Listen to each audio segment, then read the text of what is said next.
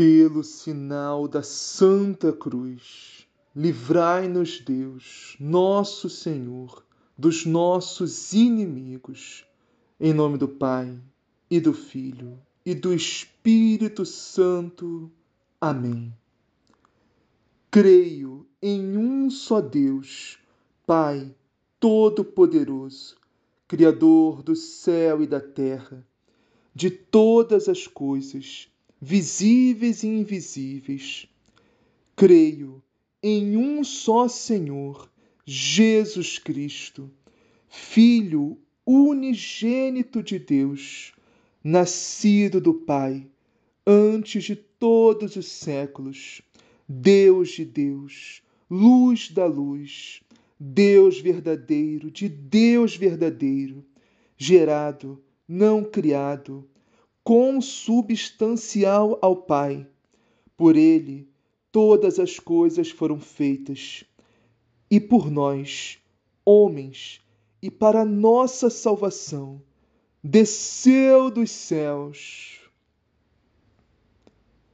e se encarnou pelo Espírito Santo no seio da Virgem Maria e se fez homem.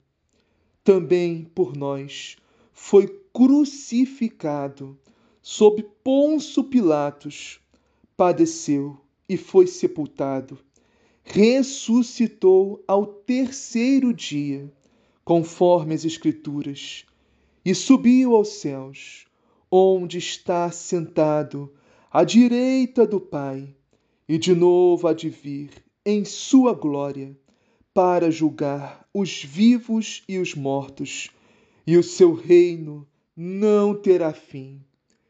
Creio no Espírito Santo, Senhor que dá vida, e procede do Pai e do Filho, e com o Pai e o Filho é adorado e glorificado. Ele que falou pelos profetas, creio na Igreja, una, santa, católica e apostólica professo um só batismo para a remissão dos pecados e espero a ressurreição dos mortos e a vida do mundo que há de vir. Amém. Vinde, Espírito Santo, enchei os corações dos vossos fiéis e acendei neles o fogo do vosso amor. Enviai, Senhor, o vosso Santo Espírito, e tudo será criado, e renovareis a face da terra. Oremos. Ó Deus, que instruístes os corações dos vossos fiéis com a luz do Espírito Santo, fazei que apreciemos retamente todas as coisas segundo o mesmo Espírito, e gozemos sempre de Sua consolação. Por Cristo, Senhor nosso. Amém. Inspirai, Senhor, as nossas ações e ajudai-nos a realizá-las, para que em vós comece e em vós termine tudo aquilo que fizermos.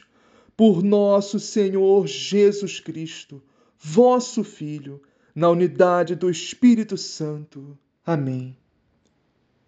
Meu Senhor e meu Pai, envia teu Santo Espírito para que eu compreenda e acolha a tua santa palavra, que eu te conheça e te faça conhecer, te ame e te faça amar, te sirva e te faça servir te louve e te faça louvar por todas as criaturas.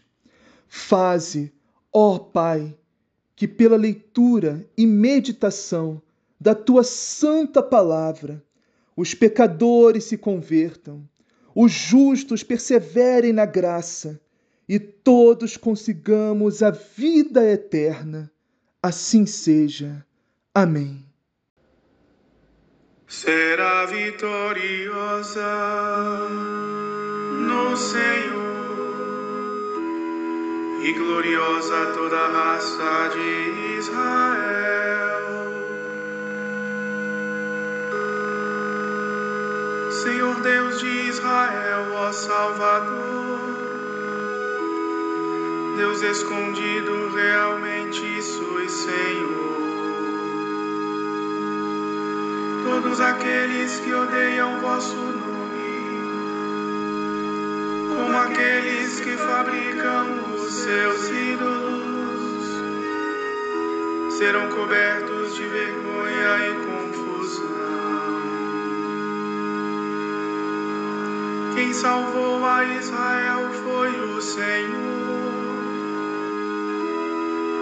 e é para sempre esta sua salvação. Sereis envergonhados e humilhados, não sereis eternamente pelos séculos. Assim fala o Senhor que fez os céus, o mesmo Deus que fez a terra e a fixou. Criou não para ser como um deserto, mas a formou para torná-la habitável.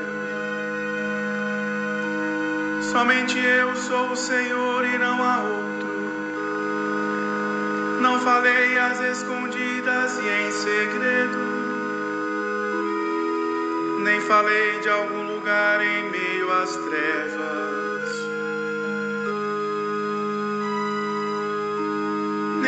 disse a descendência de Jacó: procurai-me buscai-me inutilmente. Eu, porém, sou o Senhor, falo a verdade e anuncio a justiça e o direito. Reuni-vos, vinde todos, achegai-vos. Pequeno resto que foi salvo entre as nações. Como são loucos os que levam os seus ídolos e os que oram a uma estátua de madeira, a um Deus que é incapaz de os salvar. Apresentai as vossas provas e argumentos, deliberai e consultai-vos uns aos outros. Quem predisse estas coisas no passado? Quem revelou há tanto tempo tudo isso? Não fui eu, o Senhor Deus, e nenhum outro. Não existe outro Deus fora de mim. Deus justo e salvador, e não há outro. Voltai-vos para mim e sereis salvos. Homens todos dos confins de toda a terra. Porque eu é que sou Deus e não há outro. Isso eu juro por meu nome É verdade o que sai da minha boca. Minha palavra é palavra irrevogável. Diante de mim se dobrará todo joelho, e por meu nome hão de jurar todas as línguas. Só no Senhor está a justiça e a fortaleza. Senhor hão de voltar envergonhados todos aqueles que o detestam e o renegam. Mas será vitoriosa no Senhor e gloriosa toda a raça de Israel.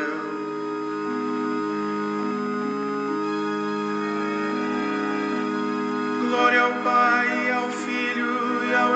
Espírito Santo, como era no princípio, agora e sempre. Amém.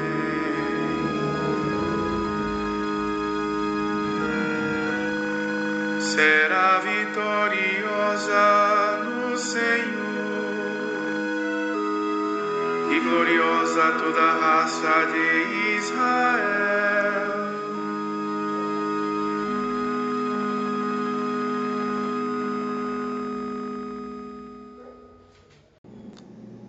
Salve Maria Imaculada, viva Cristo Rei. Bem-vindos, meus irmãos e minhas irmãs, a mais uma meditação da Palavra de Deus.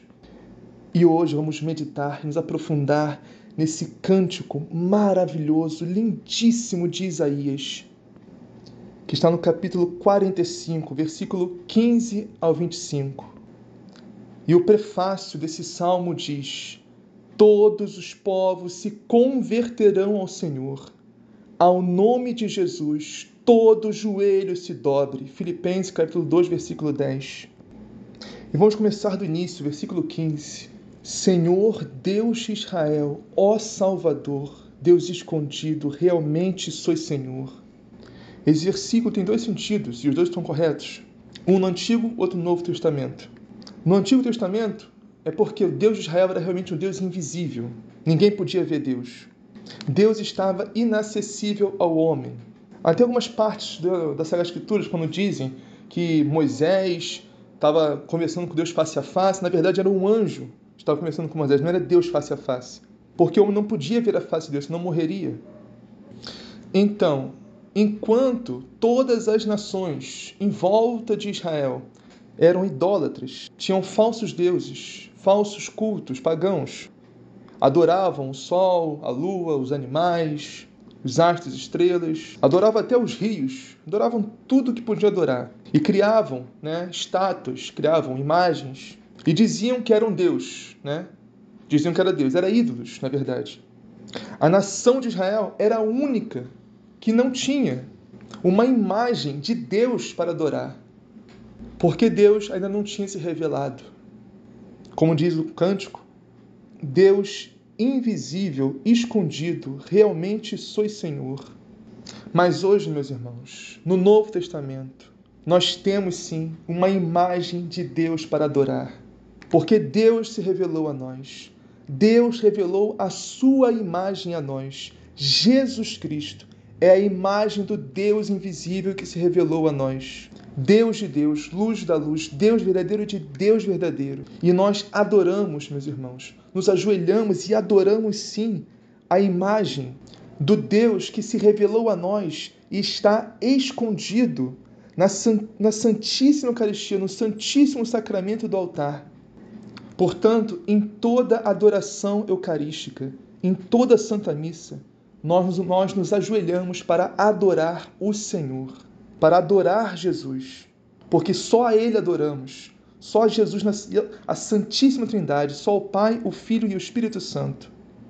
E Deus está escondido também aos olhos do mundo, meus irmãos, naquele pão que não é mais pão, naquele vinho que não é mais vinho, e sim a carne e o sangue de Jesus Cristo. Jesus vivo, ressuscitado, sua alma, sua divindade, seu corpo, seu sangue.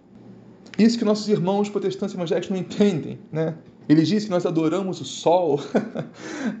o ostensório tem forma de sol, é verdade.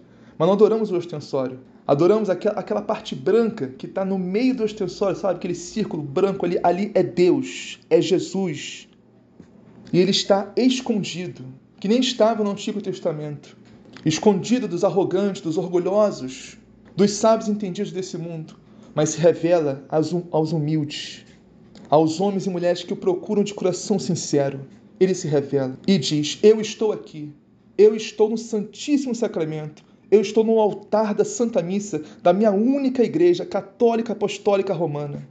E podemos olhar, meus irmãos, para Jesus sacramentado na Santíssima Eucaristia, no altar na Santa Missa e dizer: Senhor Deus de Israel, ó Salvador, Deus escondido, realmente sois Senhor. Próximo versículo: Todos aqueles que odeiam o vosso nome, como aqueles que fabricam os seus ídolos, serão cobertos de vergonha e confusão. Vamos pular esse versículo, daqui a pouquinho vamos meditar ele. Esse versículo precisa ser mais aprofundado. Próximo versículo, então, 17. Quem salvou a Israel foi o Senhor, e é para sempre esta sua salvação. Meus irmãos, quem nos salvou? Primeiro vamos entender aqui. Nós somos Israel, nós somos o novo povo de Deus, a sua santa igreja, que é una, santa, católica, apostólica, que tem sede em Roma, no Vaticano. Somos o novo Israel, o novo povo de Deus. E quem nos salvou foi o Senhor. E quem é o Senhor? Jesus Cristo é o Senhor. E é para sempre esta nossa salvação. Não existe salvação fora de Jesus Cristo. E ele está na Santa Igreja Católica, a única igreja que ele fundou. Por isso, como dizem os santos padres, antigamente diz também no catecismo, não existe salvação fora da Igreja Católica. Porque Jesus é a nossa salvação. E Jesus está, meus irmãos, na sua santa igreja, presença real, viva. Jesus vivo ressuscitado em corpo, sangue, alma e divindade, coisa que não existe lugar nenhum desse mundo, em religião nenhuma. Em seita, em culto nenhum existe isso, só na Igreja Católica Apostólica Romana. Nós comungamos, estamos em comunhão com a carne e com o sangue de Jesus. E esta é a nossa salvação, a nova e eterna aliança com o sangue de Cristo. E não sereis envergonhados e humilhados, não sereis eternamente pelos séculos. Ou seja, nesta vida, meus irmãos, podemos e provavelmente passaremos, sem sombra de dúvida, por humilhações, por, por envergonhamentos. Convém, convém um católico, convém um cristão passar por essas coisas. Ainda mais nesse mundo pagani, pagão que, vive, que vivemos, esse mundo mundanizado onde vive o reino paganismo, vamos passar por vergonhamento, vamos passar por humilhações, convém que passamos por isso, mas não vamos ser envergonhados eternamente pelos séculos, meus irmãos, ou seja, a vergonha vai ser só nesse mundo. Agora vamos ser glorificados por Deus eternamente no céu. No dia do juízo final, do acerto de contas de Deus, seremos glorificados pelo Senhor por cada vergonha que passamos, por cada humilhação que passamos. Isso tudo vai se converter em glória para nós no céu, meus irmãos. Assim fala o Senhor que fez os céus, o mesmo Deus que fez a terra e a fixou, e a criou não para ser como um deserto, mas a formou para torná-la habitável. Ou seja, o Senhor Deus, Criador dos céus e da terra e de tudo que existe, visível e invisível, Criador de todo o universo, e criou este mundinho que vivemos também chamado Terra, não para ficar vazia, sem vida, não. Deus criou a terra para nós, meus irmãos. Eu sei, meus irmãos, que até muitos cientistas, teólogos moderninhos, até professores em escolas ensinam isso. Ensinam, não, que Deus não existe, não, Deus não criou nada, não. É, é o Big Bang, é a evolução, é a ciência, Deus é uma invenção dos homens. A Bíblia foi escrita por homens.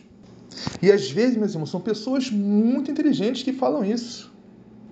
Que têm vários argumentos e tal, e se nós não estivermos fundados, firmados na rocha que é Cristo e a sua igreja, a sua doutrina, nós podemos até cair nisso.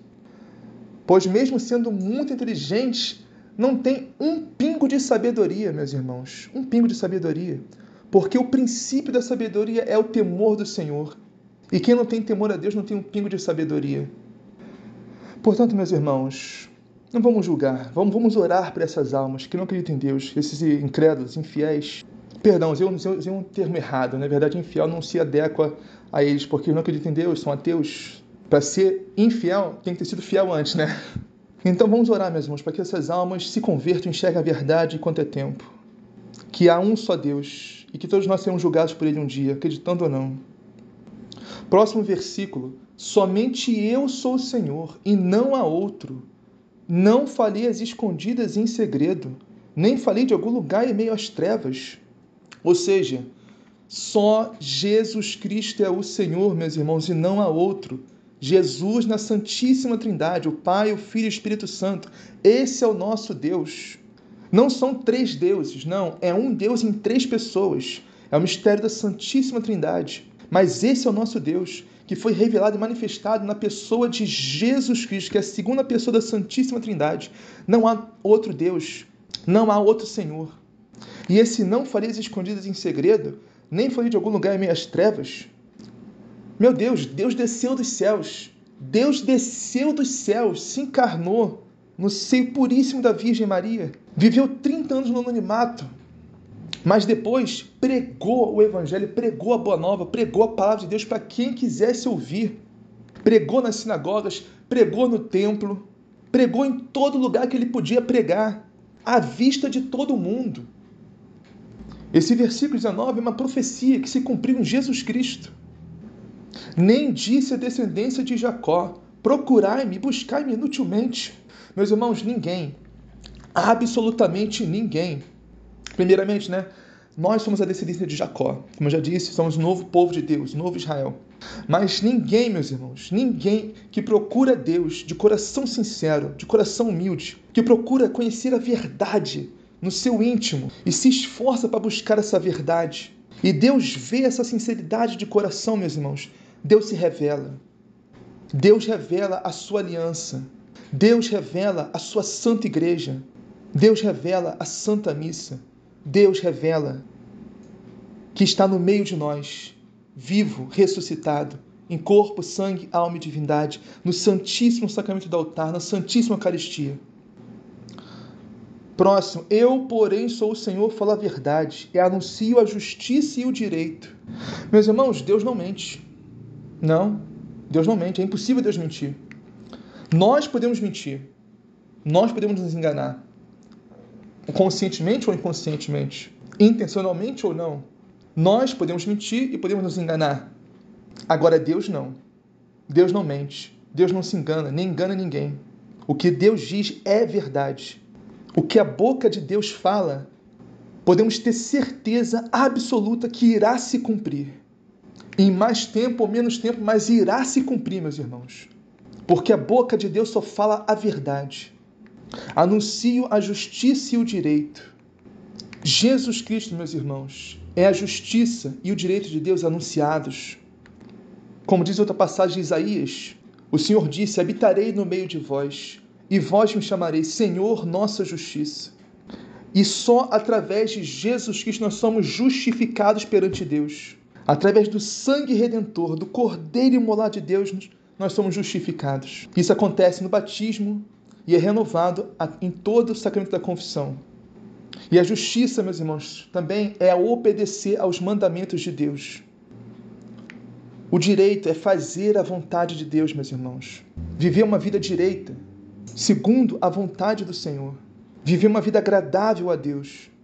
Próximo versículo: Reuni-vos, vinde todos, achegai-vos, pequeno resto que foi salvo entre as nações.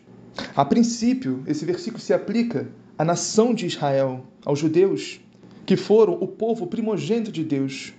Mas, como eu já disse, meus irmãos, e repito, nós somos o novo povo de Deus, o novo Israel, a Santa Igreja de Cristo, a Santa Igreja Católica Apostólica Romana. Então, nós somos esse povo que somos salvos entre as nações, esse pequeno resto. Esse vim de todos, achegai-vos, né? Faz menção também a reunião da comunidade, meus irmãos, da assembleia. Como é importante nos reunirmos com nossos irmãos. Na Santa Missa, né? Óbvio, claro, obviamente a Santa Missa não é só uma reunião, só uma assembleia, está muito, muito além disso. A Santa Missa é a reunião do céu com a terra. Na hora da Santa Missa, os anjos descem para adorar o Senhor na Eucaristia. A Santa Missa é o Calvário, o sacrifício do Senhor, que tem valor infinito. Mas é importantíssimo, sim, meus irmãos, nos reunirmos em comunidade no domingo, nos dias de preceito, para louvarmos e adorarmos o Senhor junto com nossos irmãos na fé. Então, nada desse negócio de, ah, eu oro em casa, ah, Deus sabe meu coração. Esse eu oro em casa, isso aí é protestantismo, não é catolicismo. E Deus sabe meu coração, isso é papo de quem está vivendo no pecado e não quer mudar de vida. Próximo versículo, como são loucos os que levam os seus ídolos e os que oram a uma estátua de madeira, a um Deus que é incapaz de o salvar. Mais uma vez, meus irmãos, vamos pular esse versículo, porque vamos meditá-lo e aprofundá-lo com mais calma, com mais, com mais profundidade. Daqui a pouco, próximo versículo 21. Apresentai as vossas provas e argumentos, deliberai e consultai-vos uns aos outros Aqui, meus irmãos, vemos uma profecia a respeito do polêmico, né? Diálogo ecumênico. O que é o ecumenismo? Ou seja, Pegamos pontos em comum com outras religiões e discutimos isso. Por exemplo, fazemos muito isso com nossos irmãos protestantes e evangélicos, pois ambos reconhecemos Jesus como nosso único Senhor e Salvador. E a partir daí começamos a conversar, até que a parte que está errada enxergue a verdade e se converta. É para isso que serve o ecumenismo.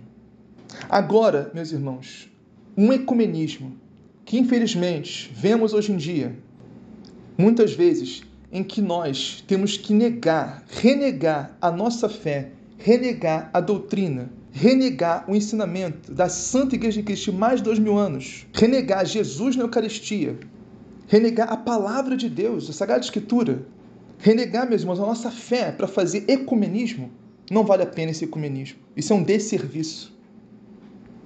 Porque não somos nós que temos que nos converter às outras religiões. São as outras religiões que têm que se converter ao catolicismo. A única e verdadeira igreja fundada por Jesus Cristo. Há um só ensinamento, uma só palavra, uma só doutrina, que foi ensinada por Jesus, passada aos apóstolos e perpetuada a nós pelo magistério da igreja. Portanto, vamos conversar sim, mas não vamos renegar a nossa fé. Apresentar as vossas provas e argumentos, deliberar e consultai-vos uns aos outros. Quem predisse estas coisas no passado? Quem revelou há tanto tempo tudo isso?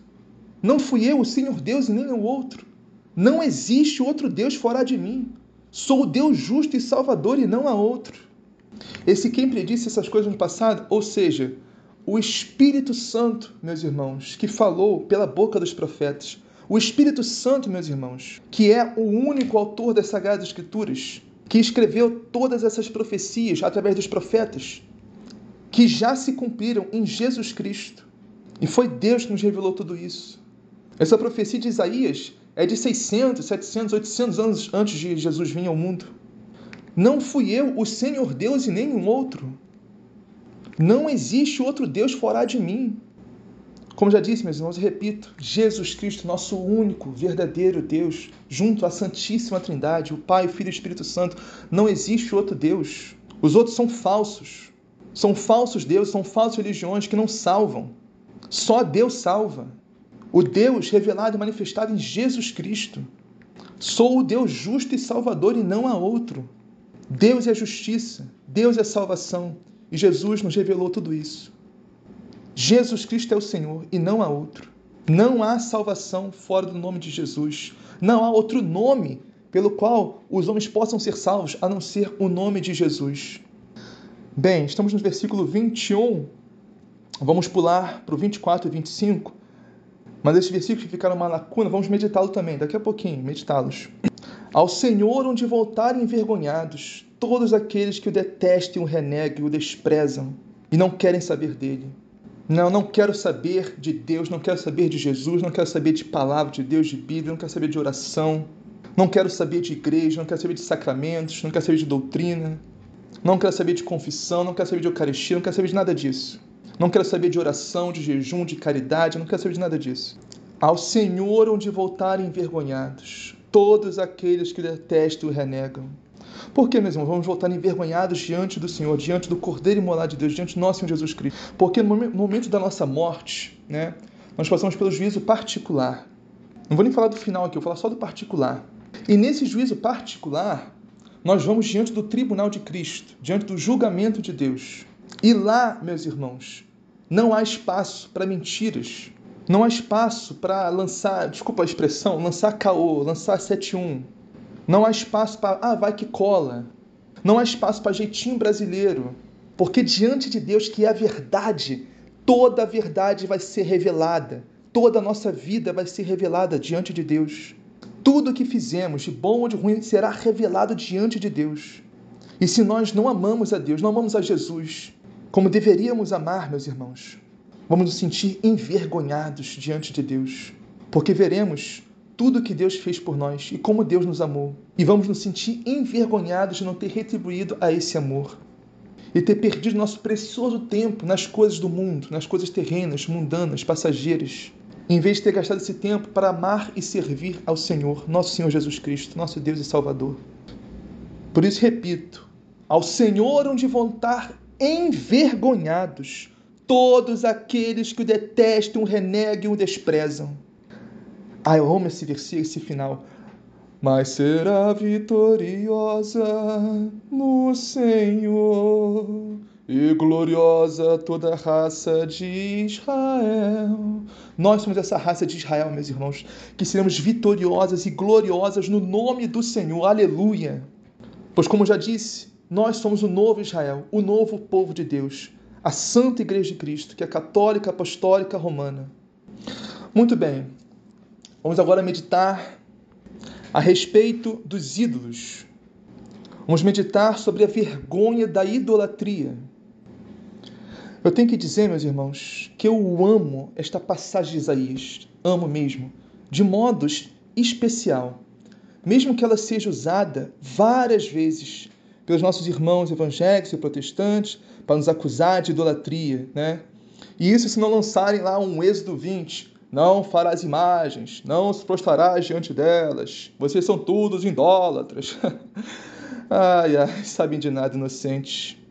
Primeiro, que Deus é imutável, ou seja, é impossível Deus se contradizer.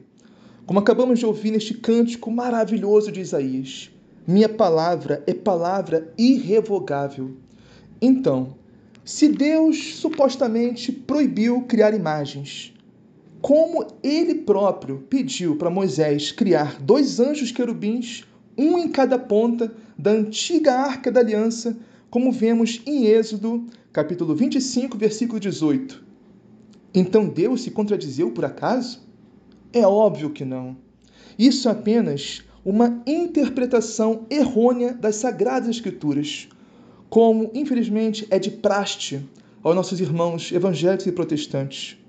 Pois Deus nunca proibiu a criação de imagens, mas sim de ídolos, meus irmãos, que são bem diferentes.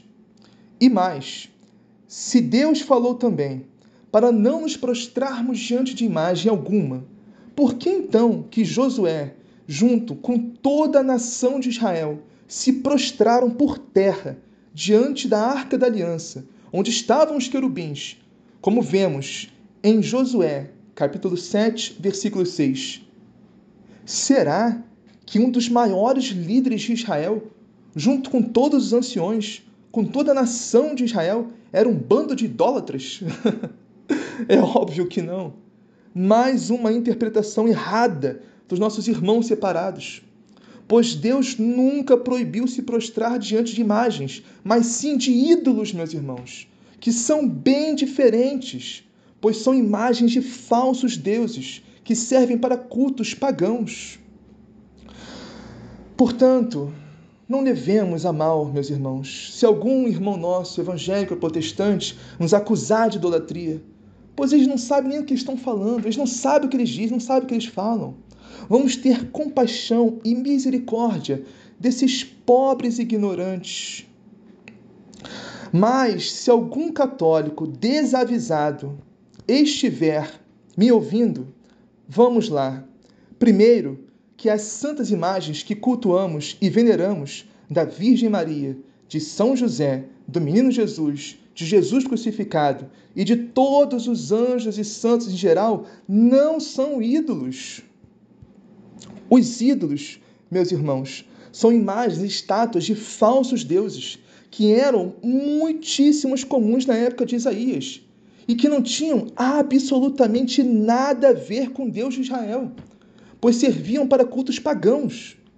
E a diferença entre esses ídolos pagãos e as santas imagens que veneramos e cultuamos são imensas, quanto o céu está acima da terra.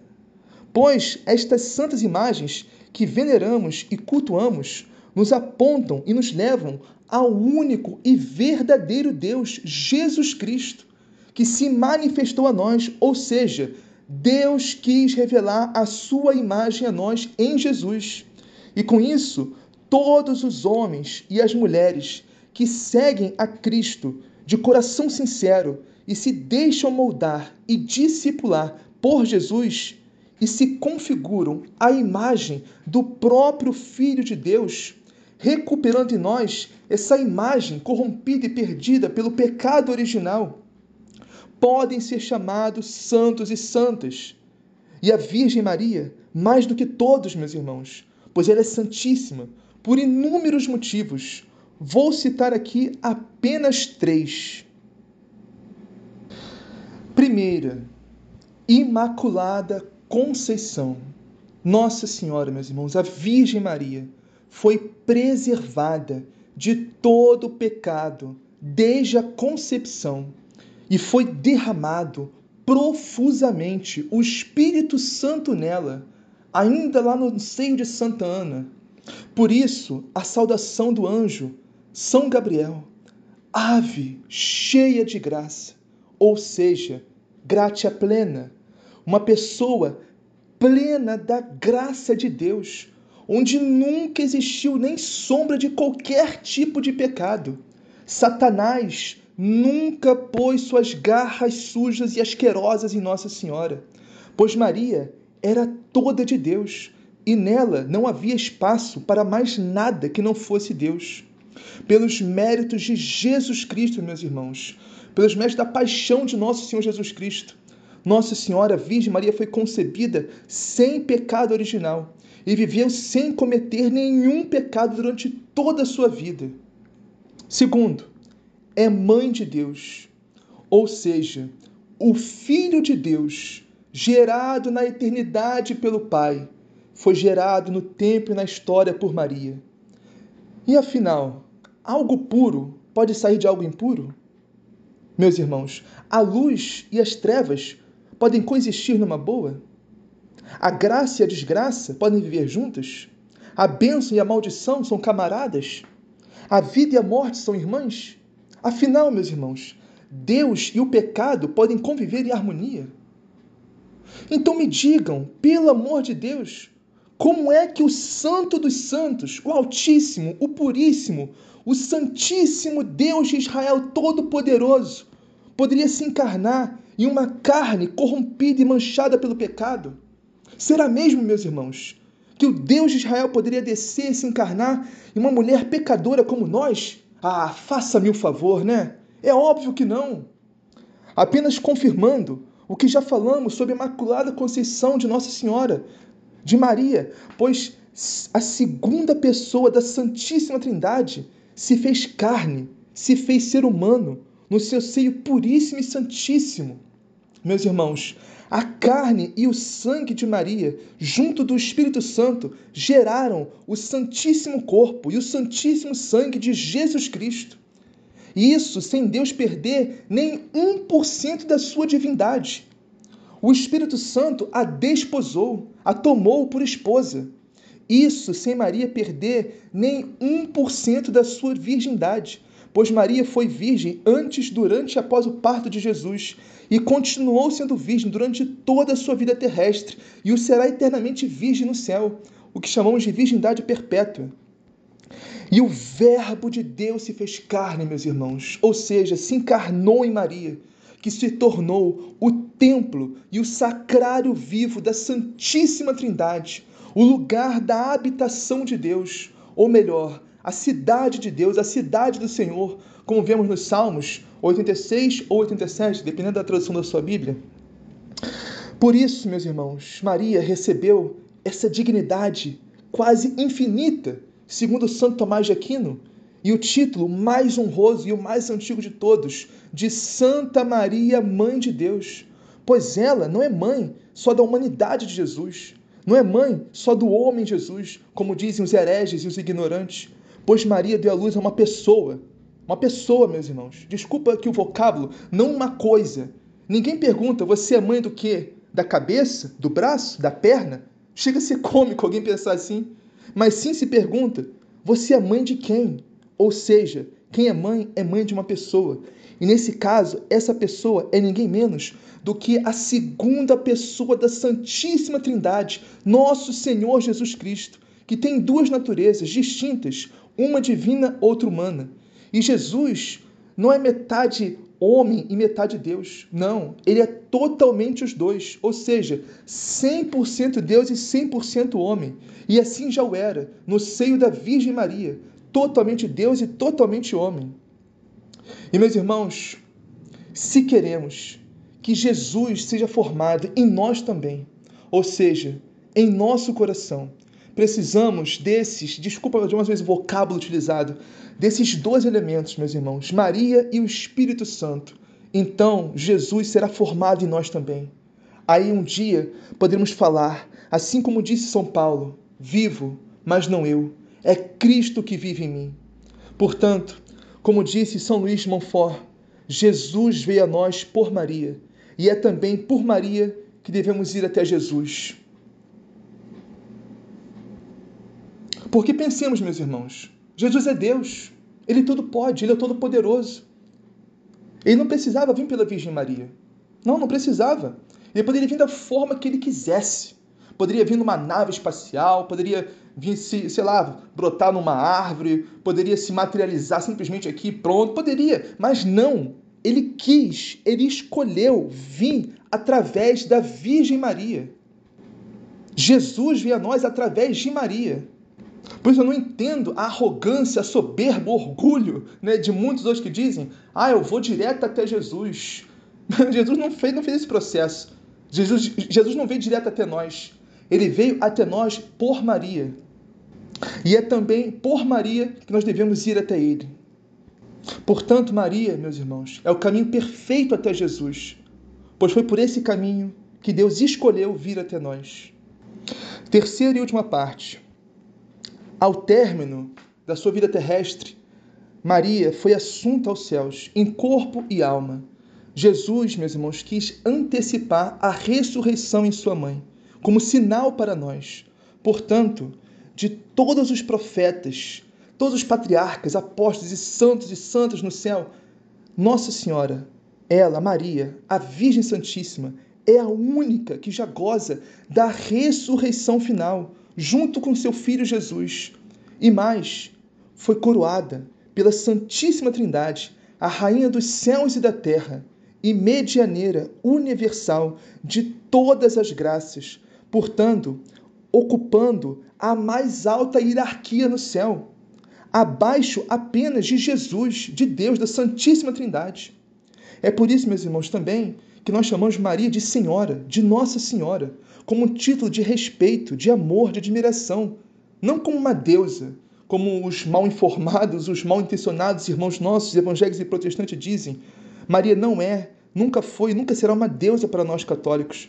Sabemos que ela é apenas uma criatura, mas, meus irmãos, uma criatura que, como jamais vimos, foi, foi escolhida e privilegiada por Deus de uma forma tão grande como nenhuma outra foi ou jamais será. E absolutamente, meus irmãos, absolutamente, nenhuma graça desce dos céus até nós sem passar pelas mãos virginais dessa Mãe Santíssima, Maria. O próprio Deus e Senhor nosso, Jesus Cristo, junto da Santíssima Trindade, que estabeleceu isso, meus irmãos. Ele próprio quer que recebamos suas graças por meio de Maria, pois quer honrar sua Mãe Santíssima por todo o amor, carinho, cuidado que recebeu dela aqui na terra e mais ainda pela imensa humildade e fidelidade a Deus que Maria viveu durante toda a sua vida. Afinal, meus irmãos, que criatura em todo o universo pode ostentar esses três títulos de uma só vez? Primeiro, filha de Deus Pai. Segundo, esposa de Deus Espírito Santo. Terceiro, mãe de Deus Filho. Só existe uma pessoa, meus irmãos, em toda a história da criação da humanidade e nunca haverá outra igual, e o seu nome é Maria. Por isso que não existe, meus irmãos, criatura no céu e nunca haverá que esteja em mais perfeita comunhão de amor e vontade com a Santíssima Trindade do que a Santíssima Virgem Maria. Já até sei que nossos irmãos evangélicos protestantes vão, vão dizer se ouvirem isso. Vão citar lá João capítulo 6, João capítulo 14, versículo 6 e dizer: Ninguém vai ao Pai sem Jesus, só Ele é o caminho, a verdade e a vida. Concordo plenamente. Palmas para os nossos irmãos separados. É isso aí. Ninguém vai ao Pai sem Jesus. Perfeito. É verdade, meus irmãos, que ninguém chega a Deus sem Jesus. Mas também é a mais pura verdade que ninguém chega a Jesus sem Maria. Muito bem, vamos respirar um pouco. Me empolgo muito nesses assuntos. Vamos voltar agora ao assunto da santidade. E assim, meus irmãos, como a Virgem Maria não é uma deusa para nós, todos os santos e santas canonizados pela Igreja Católica também não são deuses. Todos os que se tornaram os santos e as santas de Deus foram os homens e as mulheres que mais se deixaram lapidar e configurar a imagem de Jesus Cristo, começando pela Virgem Santíssima. Por isso que todo culto de veneração à Virgem Maria e a todos os santos e santas de Deus são um culto a Jesus Cristo, ao Deus de Israel, que se fez homem e revelou a sua imagem a nós. E onde está, meus irmãos, a verdadeira idolatria dos tempos de hoje? É claro, sem dúvida alguma, ainda hoje ainda existem ídolos físicos, né? estátuas de falsos deuses, de falsas religiões inventadas e fundadas por homens, né? Algumas até, meus irmãos, miseravelmente, infelizmente, algumas até usam imagens de santos católicos, né? o chamado sincretismo religioso, uma praga em nosso tempo, meus irmãos, pois pegam uma parte de nossa, da nossa santa e pura religião para misturar com seus falsos deuses. Isso sim é idolatria. Pois essas imagens, mesmo sendo de santos católicos, não levam a Jesus Cristo, nosso único Deus e Salvador. Agora, meus irmãos, vamos falar de um tipo de idolatria muito mais difícil de se notar, onde é preciso um olhar espiritual muito mais atento e aguçado para se enxergar. Por isso, essa é sem dúvida alguma a pior idolatria de todas, pois acontece por dentro, no coração do homem. Inclusive, tristemente, até por muitos que se dizem cristãos, que se dizem católicos, vivem essa idolatria. Quando o profeta fala fabricar ídolos, significa, meus irmãos, criar falsos deuses dentro de nós para os adorar em nosso coração. E quando fala como são loucos os que levam seus ídolos e oram a uma estátua de madeira, a um Deus que é incapaz de o salvar, o profeta fala que prestamos culto a esses falsos deuses dentro de nós, em vez de adorar ao Deus único e verdadeiro que se manifestou a nós em Jesus Cristo. Ora, tudo que colocamos no lugar de Deus em nossos corações são ídolos, é idolatria. Por exemplo, uns prestam culto ao dinheiro, outros prestam culto ao sexo, outros prestam culto à fama e às vanglórias deste mundo, outros prestam culto até mesmo à própria família, colocando acima de Deus, outros prestam culto a si mesmos, quando se colocam, né, colocam suas próprias paixões e vontades acima da vontade de Deus. Então, meus irmãos, podemos dizer que todo apego às coisas desse mundo, ou até mesmo a, si mesmo, é uma forma de idolatria. Portanto, meus irmãos, para finalizarmos esse assunto, não tenhamos medo de ajoelhar, sim, isso mesmo, ajoelhar para venerar, não para adorar, não vou me aprofundar aqui em teologia, explicando latria, do hiperdulia. É muito fácil acharem isso. Dá um Google, pesquisa Sã Doutrina Católica, vai no Catecismo, parágrafos 1159 e 2129, e a gente acha fácil isso. Mas, meus irmãos, saibam de uma coisa. Isso, isso é importante saberem. A verdadeira adoração está muito além de ajoelhar. A genuína e verdadeira adoração acontece no coração em espírito e em verdade, não nos joelhos. E nós, católicos, adoramos apenas a Santíssima Trindade, que se manifesta em Jesus Cristo, especialmente no Santíssimo Sacramento do altar, em toda a Santa Missa. A prova disso, meus irmãos, é que, infelizmente, miseravelmente, tem que dizer isso, é uma triste verdade, é um fato. Muitos católicos quando estão em adoração eucarística, estão ajoelhados diante de Jesus no Santíssimo Sacramento do altar, não estão adorando de fato, estão apenas ajoelhados, mas o coração está no mundo. O coração está no dinheiro, está no sexo, está sei lá onde o coração, mas não está em Deus, não está em Jesus. Então isso não é adoração. O simples fato de se ajoelhar não é uma adoração. Porque adoração está no coração, não no joelho. Portanto, meus irmãos, não tenhamos medo de ajoelhar, sim, isso mesmo, ajoelhar para venerar, não adorar, para venerar e nos prostrarmos em veneração diante das santas imagens da Virgem Maria ou dos santos e anjos e fazer as nossas preces a Deus, ou seja, a Jesus, através dos santos. A isso chamamos também intercessão dos santos. Outra coisa muito questionada pelos nossos irmãos evangélicos e protestantes, pois dizem, é como já dizemos também, eu vou direto até Jesus. Mais uma vez, meus irmãos, vamos ter clemência, vamos ter compaixão, misericórdia desses pobres analfabetos espirituais. Vamos lá. Vamos contar mais uma pequena historinha para entendermos a importância da intercessão dos santos. Imaginemos que o reino dos céus é um reino mundano, como os que tinham aqui alguns séculos atrás. E como todo reino, tem um rei, uma rainha, nobres e plebeus. Obviamente, o rei, a rainha e os nobres do reino vivem no palácio real, e os plebeus ficam no solo do reino, sem habitar o palácio. Suponhamos que um desses plebeus quisesse falar com o rei. Será que seria fácil? Seria simplesmente ir direto até o rei pronto?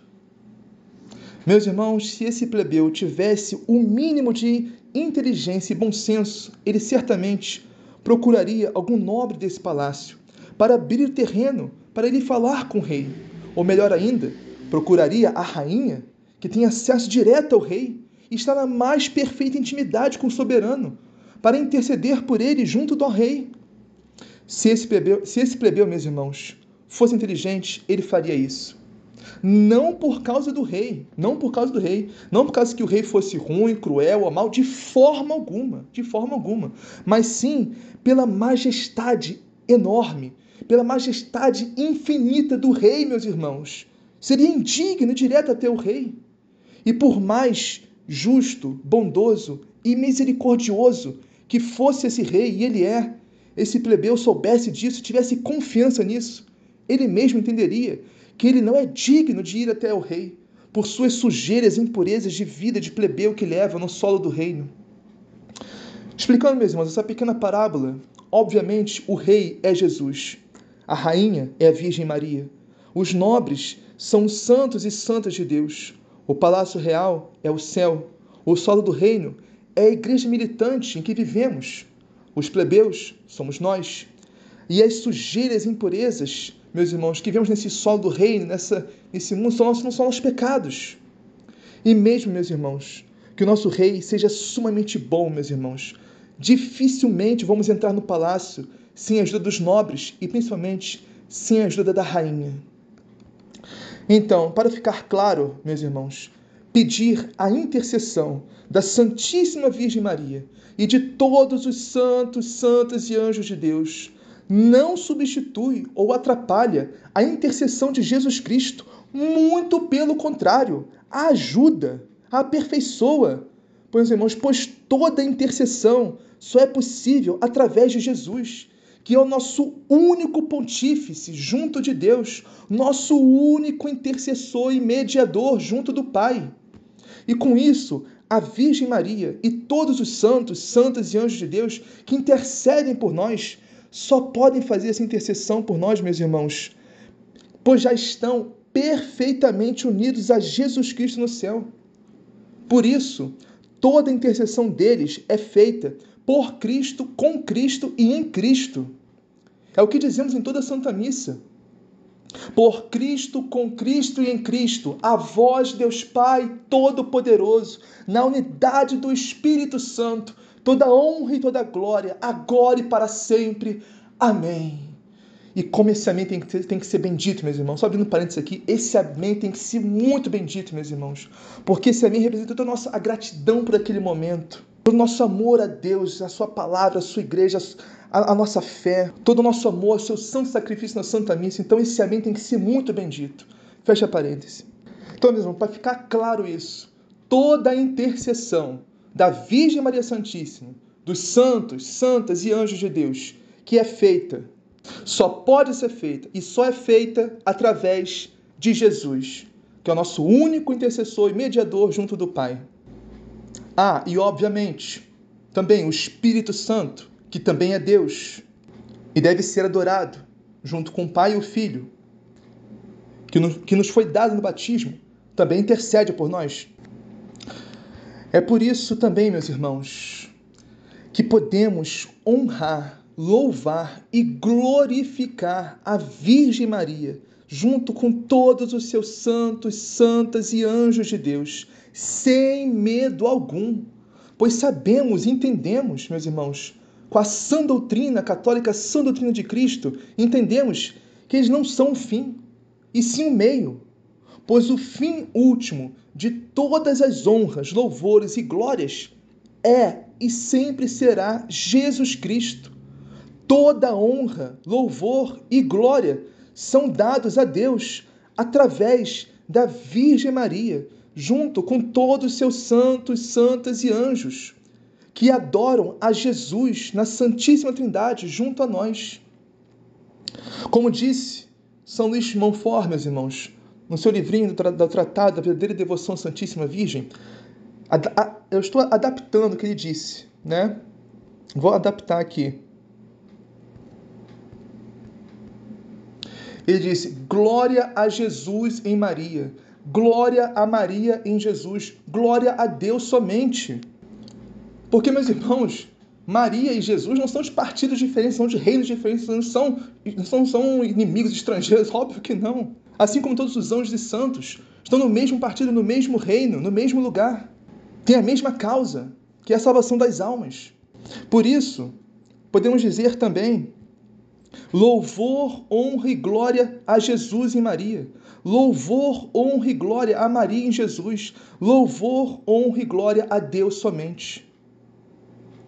Porque todo louvor, honra e glória que damos a Maria vai a Jesus, meus irmãos. Vai a Deus. Porque Maria não quer nada para ela. Tudo é dado a Deus. Assim como todos os louvores, honras e glórias que damos aos santos, santas e anjos de Deus tudo vai a Deus, tudo chega a Jesus. Como eu já disse, a Virgem Maria, com santos, santas e anjos de Deus, não são o fim último das nossas, nossas orações, nossos louvores, glórias e honras, não são o fim último, são o meio, o meio que leva a Jesus. Por isso, todo louvor, toda honra e toda glória é dada somente a Jesus. Através da Virgem Maria e todos os santos, santas e anjos de Deus que já estão na glória, que são a igreja triunfante. Então, meus irmãos, agora que já explicamos o culto de veneração às santas imagens e a intercessão dos santos, vamos à melhor parte deste salmo, quando o profeta diz: Não existe outro Deus fora de mim. Sou Deus justo e salvador e não há outro. Voltai-vos para mim e sereis salvos, homens todos dos confins de toda a terra. Só uma coisa a dizer, meus irmãos: Jesus Cristo é o Senhor e não há outro. Só Ele é Deus, junto da Santíssima Trindade. Não existe outro Deus, não existe outra religião, não existe outro meio pelo qual possamos ser salvos a não ser por Jesus. O profeta é bem claro. Homens de todos os confins, de toda a terra, ou seja, todas as religiões, culturas, povos, tribos, nações, devem se converter e se prostrar em adoração ao único e verdadeiro Deus que nos foi revelado em Jesus Cristo, através da sua Santa Igreja, que é a una, santa, católica, apostólica que tem sede em Roma, no Vaticano. Para finalizarmos, meus irmãos, o profeta também diz: só no Senhor está a justiça e a fortaleza, ou seja, só em Jesus Cristo, meus irmãos, somos justificados diante de Deus através do batismo, somos lavados no sangue do Cordeiro, a nossa dívida é paga e somos santificados, né? Esses santificados, entre aspas, porque miseravelmente nós perdemos essa santidade quando crescemos e pecamos, né? Mas por isso, meus irmãos, precisamos perseverar nesse batismo se quisermos realmente ser salvos. E aí que muitos se perdem, pois sendo batizados, abandonam a igreja, abandonam os sacramentos e vivem no mundo como pagãos batizados, né? Os famigerados católicos não protestantes. É horrível esse nome, não existe católico não protestante. Você é católico, você não é, né? Lembremos, meus irmãos, que o Senhor nos deu, a, o Senhor não nos deu só a justiça. O Senhor não apenas nos justificou, mas também nos deu a fortaleza, que é um dom do Espírito Santo que recebemos no batismo. Com esse dom, meus irmãos, com a fortaleza que o Senhor nos deu, nós podemos e devemos vencer a Satanás, vencer o mundo, vencer até a nossa própria carne, que são nossos três principais e piores inimigos.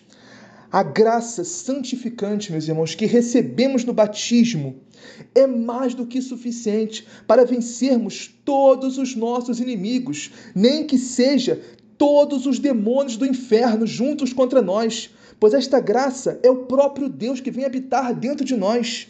A isso chamamos também mistério da inabitação. Nós somos templos vivos do Espírito Santo de Deus.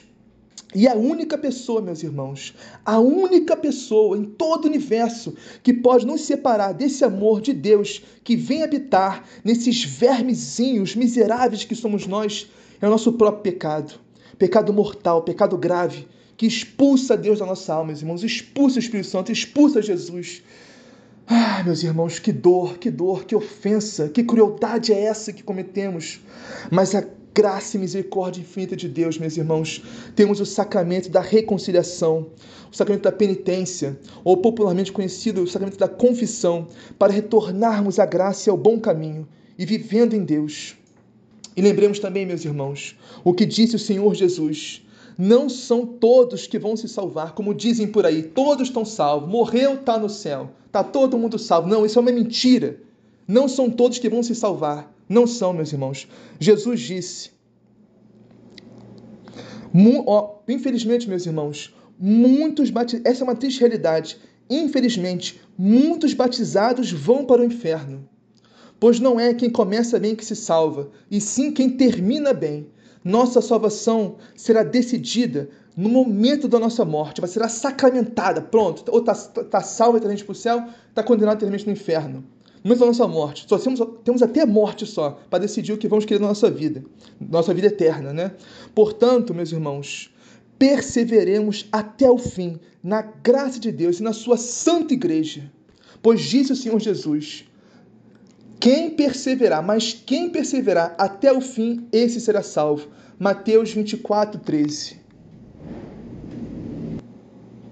Louvado seja nosso Senhor Jesus Cristo, e louvada seja a nossa mãe, a Virgem Maria Santíssima, junto com toda a corte celeste, de todos os santos, santas e anjos de Deus. Aleluia, meus irmãos.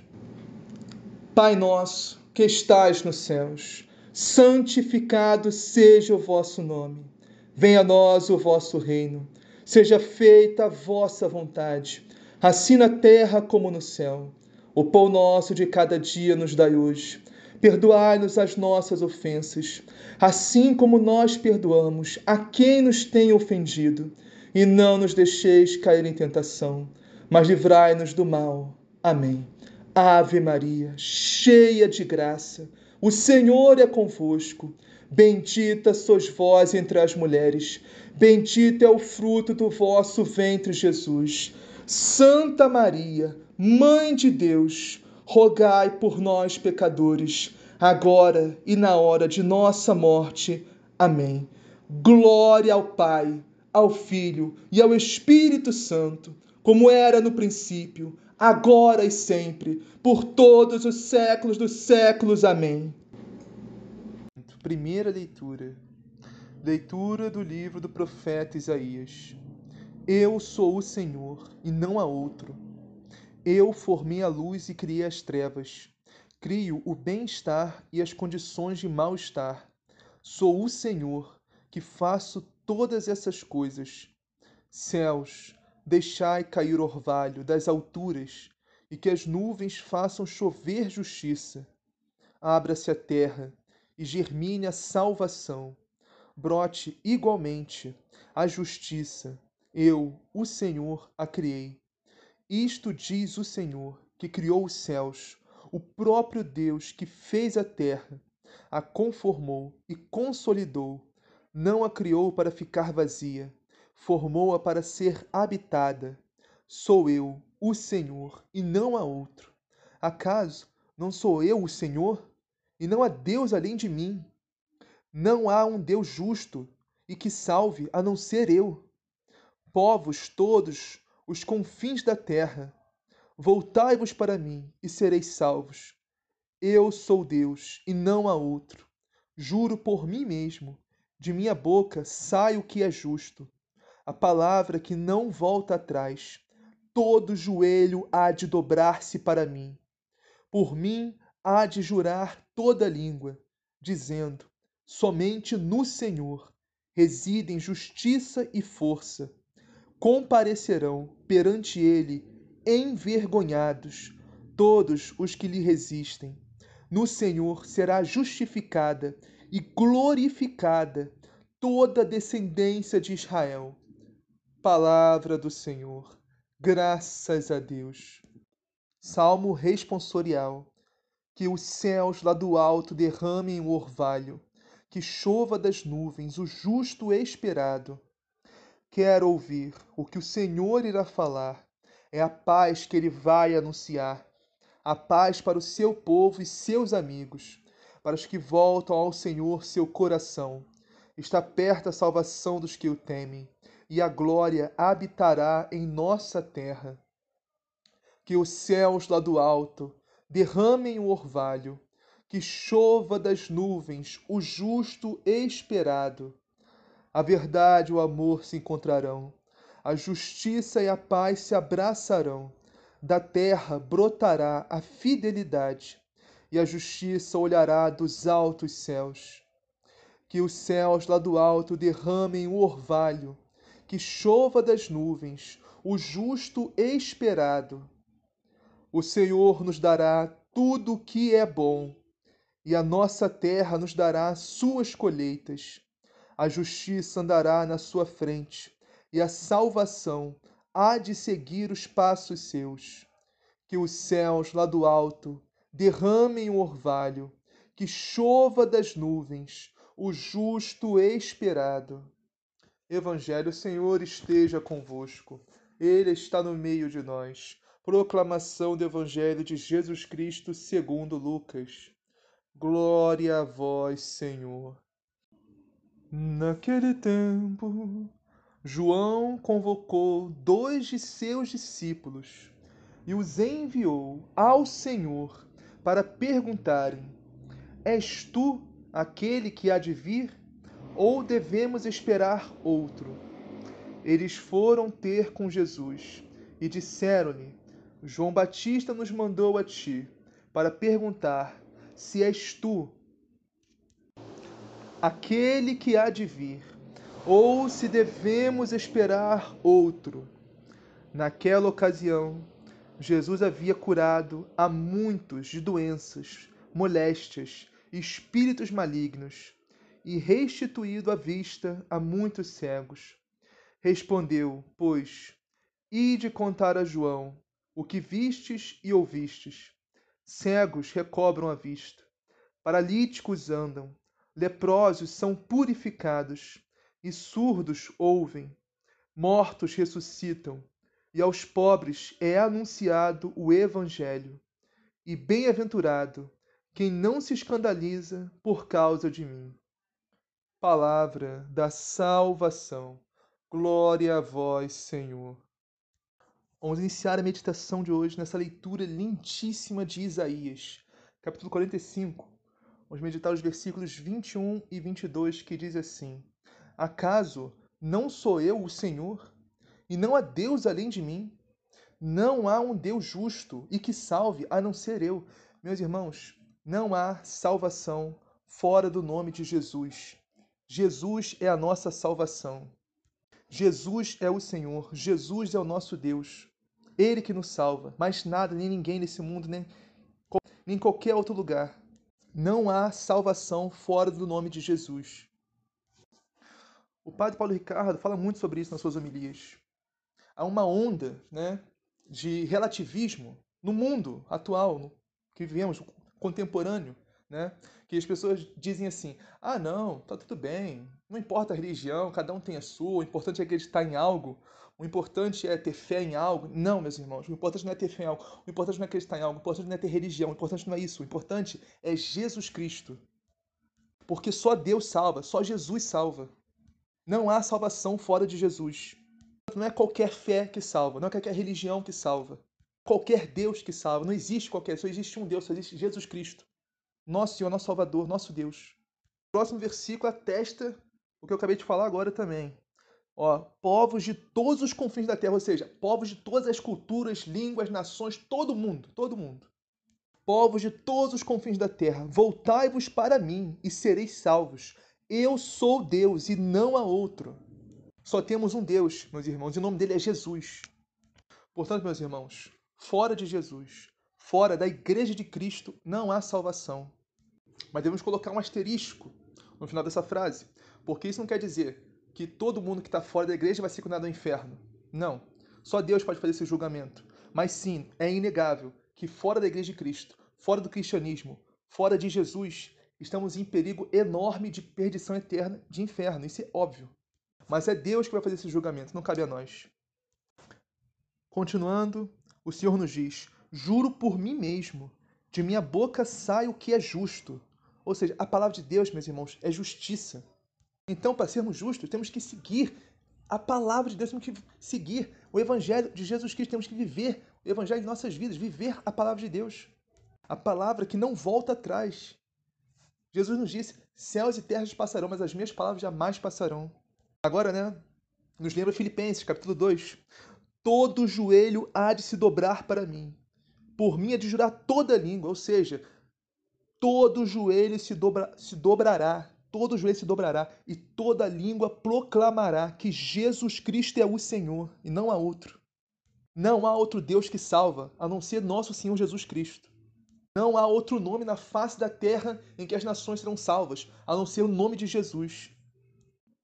Para finalizar essa leitura lindíssima, o Senhor nos diz: comparecerão perante ele, envergonhados, todos os que lhe resistem, ou seja, todos os que resistem a Jesus, todos que levam uma vida afastados de Deus, afastados da igreja, afastados do caminho, da verdade e a vida que é Jesus Cristo, que vive uma vida mundana, uma vida só de prazeres, só de vontade, só de paixões, só de dinheiro, só de vanglórias. Que tem um coração fechado a Deus, que não abre, que não abre para a graça de Deus.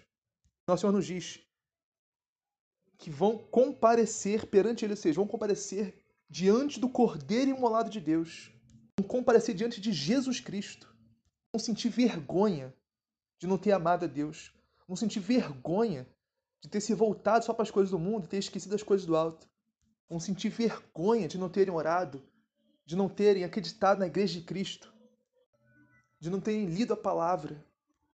E meus irmãos, nós temos três, três ocasiões para comparecer envergonhados diante de Jesus.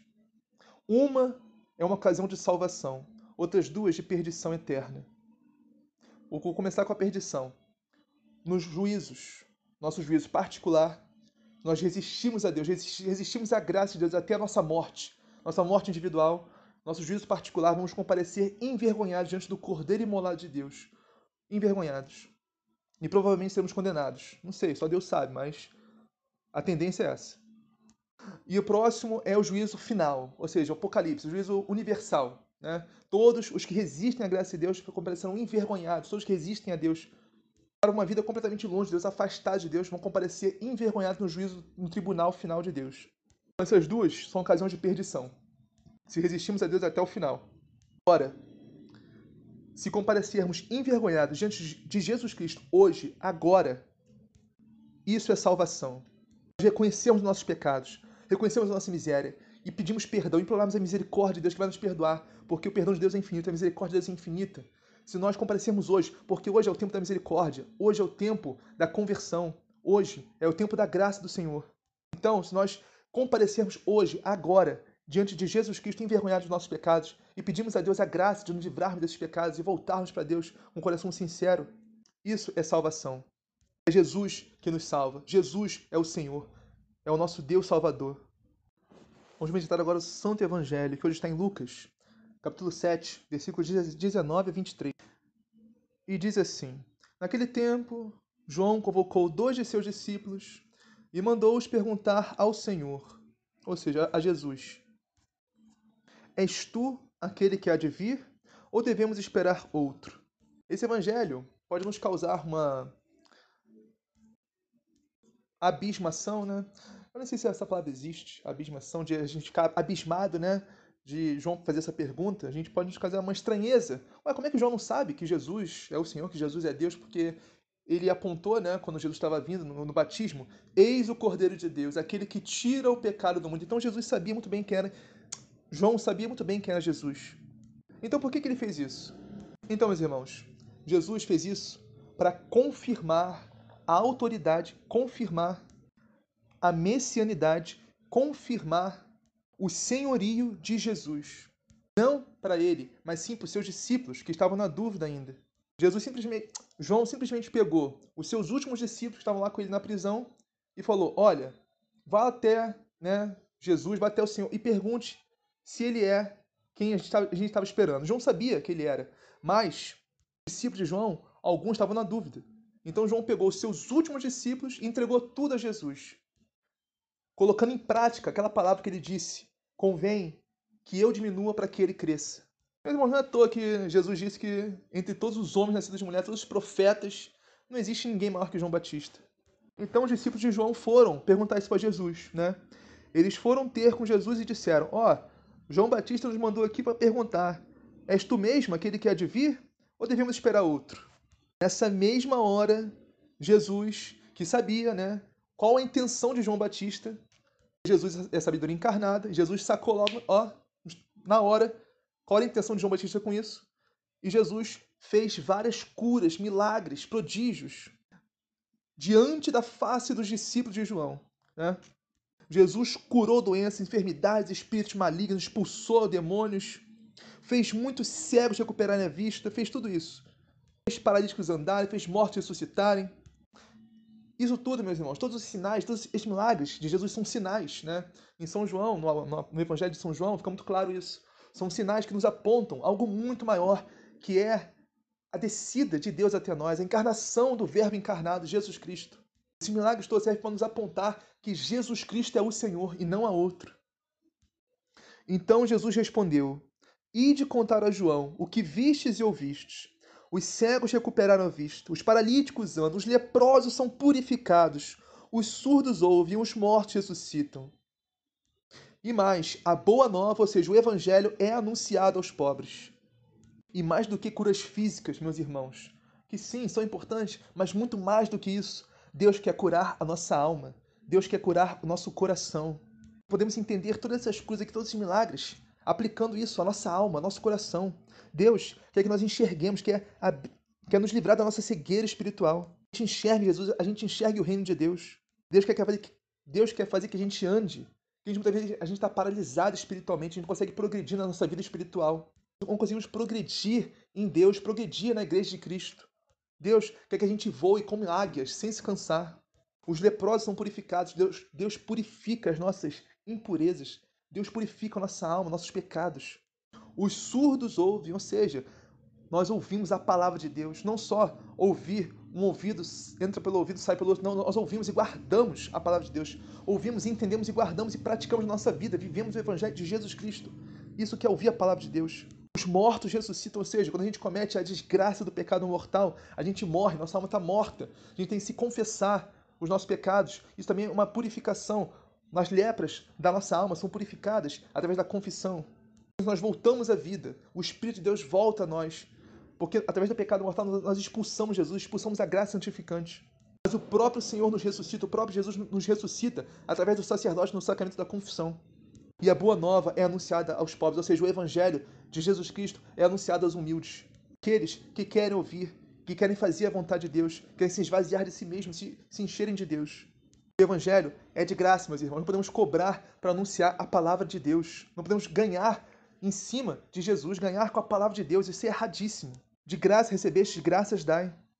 E para finalizar, nosso Senhor nos diz: E feliz é aquele que não se escandaliza por causa de mim. Ou seja, como assim se escandalizar por causa de Jesus? A gente vai ver Jesus fazendo um milagre, vai se escandalizar, uma coisa de escândalo de nossa, nossa, meu Deus, ele fez aquele milagre, não acredito, rapaz. Não, não é isso. Escandalizar no sentido da, bíblico, da palavra, é, no, no original grego, né, está tropeço. Escandalizar significa tropeçar. Então, relendo essa frase, ficaria assim: é feliz aquele que não tropeça por causa de mim, ou seja, não tropeçar em Jesus, não tropeçar na palavra de Deus, não tropeçar no evangelho de Jesus Cristo, não tropeçar na sua santa igreja, tropeçar nos mandamentos de Deus. Não podemos fazer de Jesus, meus irmãos, uma pedra de, tropeço, que nem os fariseus fizeram. Jesus não é uma pedra que a gente tropeça. A gente está diminuindo Jesus assim. Fazendo, porque para a gente tropeçar, ninguém tropeça numa rocha, numa montanha. Não, a gente tropeça numa pedra pequena. Então, para tropeçar, a gente tem que diminuir Jesus, ou seja, contrário do que João Batista fez.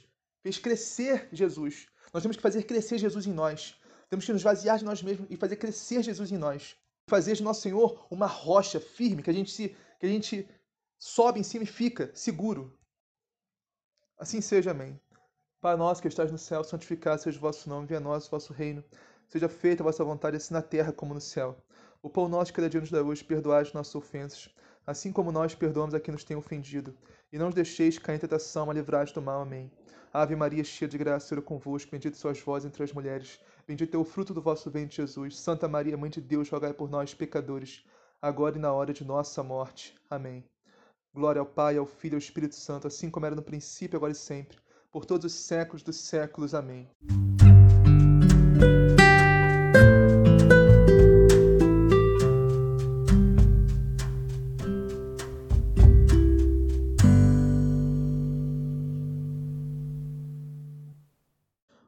Hoje estamos celebrando com muita felicidade a festa da Cátedra de São Pedro, que significa a cadeira, o assento de São Pedro, que se encontra na Itália, no Vaticano, na Basílica de São Pedro. Daí que vem a palavra catedral, de cátedra. Mas é óbvio que não estamos celebrando uma cadeira, mas sim todo o simbolismo profundo que está por trás dela.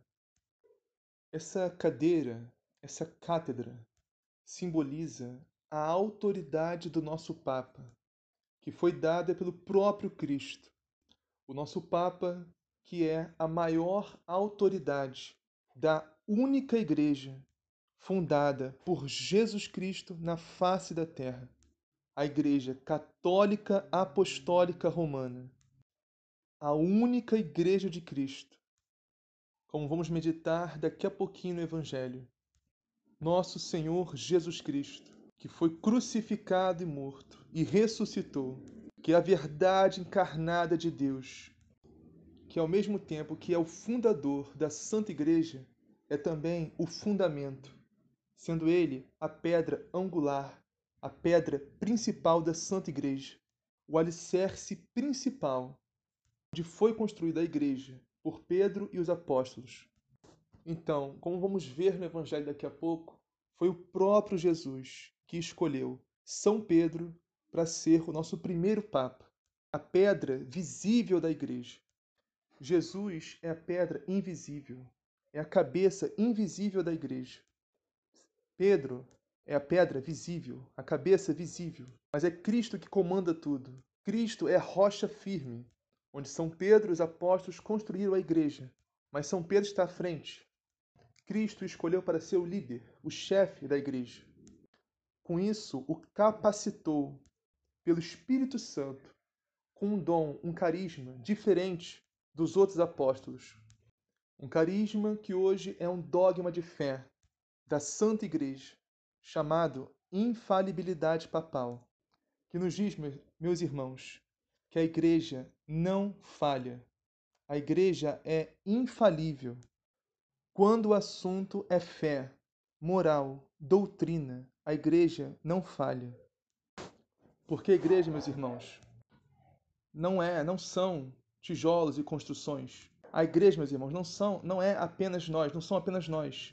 A igreja, meus irmãos, não é só Roma, só o Vaticano, só o Papa, só nós e o Papa. Nós somos apenas o corpo da igreja. O O Papa e nós somos o corpo da igreja. Mas Cristo é a cabeça.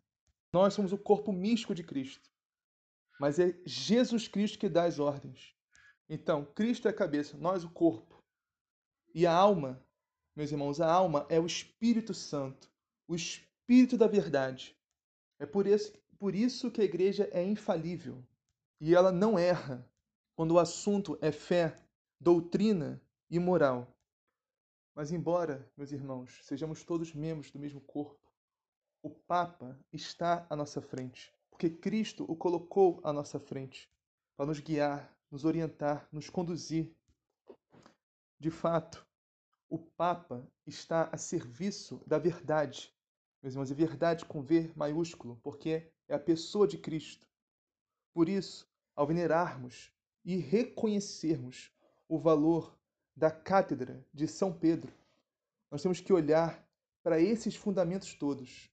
Não é autoritarismo, mas sim autoridade que vem do alto. É referência, meus irmãos, referência nesse mundo onde o relativismo está né, tá crescendo cada vez mais, onde muitos já não sabem onde está, não se, não se, não se encontra mais a verdade. E a verdade está em Cristo, meus irmãos. A verdade é Jesus Cristo. E não existe Cristo sem a igreja que ele fundou. Vamos iniciar, vamos iniciar a meditação de hoje na primeira leitura, meus irmãos, que está na primeira carta de São Pedro, capítulo 5, versículos 1 a 4. Vamos meditar os primeiros inícios que diz assim: Caríssimos, exorto aos presbíteros Presbítero é a forma técnica, a forma teológica de falar padre ou sacerdote. Então, exorto aos presbíteros que estão entre vós, eu, presbítero, como eles, testemunha dos sofrimentos de Cristo e participante da glória que será revelada. Meus irmãos, São Pedro, junto com os apóstolos, foram os nossos primeiros presbíteros, ou seja, nossos primeiros padres. E São Pedro nos fala algo muito interessante aqui nesse início dessa leitura. Principalmente para esse tempo que estamos de quaresma, de penitência, de mortificação. São Pedro nos fala: nós somos testemunhas do sofrimento de Cristo. E testemunhar, meus irmãos, no sentido bíblico, não é só falar, não é só falar de Cristo, falar de Jesus, mas principalmente viver como Cristo viveu, passar pelo Cristo, pelo que Cristo passou. Ser verdadeiramente testemunhar a Cristo. São Pedro nos fala: nós que testemunhamos Cristo, que vivemos o que Cristo viveu, passamos pelo que Cristo passou, ou seja, a cruz, o sofrimento. São Pedro, por exemplo, crucificado em Roma, de cabeça para baixo. A Sagrada Tradição nos informa isso. Todos os apóstolos foram martirizados. Na sua cruz também, beberam do cálice de nosso Senhor. Com isso, eles são agora participantes da glória de Cristo nos céus. Portanto, meus irmãos, não há glória sem sofrimento. Não há céu sem cruz. Isso que São Pedro nos fala nessa primeira leitura de hoje. Se nós não participarmos dos sofrimentos de Cristo, nós não teremos o céu. A glória de Cristo não resplandecerá sobre nós.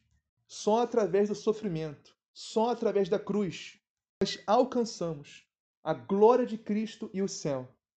E o salmo de hoje é o salmo, o famoso Salmo do Bom Pastor, o Salmo 22. Em algumas Bíblias, o 23. Está apenas um, um trecho desse salmo que diz assim: Ele me guia no caminho mais seguro. Ou seja, o Senhor é o pastor que me conduz. Não me falta coisa alguma, e ele me guia no caminho mais seguro, pela honra do seu nome. Jesus é nosso bom pastor, meus irmãos. Como ele nos pastoreia?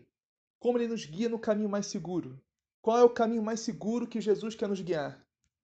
Esse caminho, meus irmãos, se chama igreja.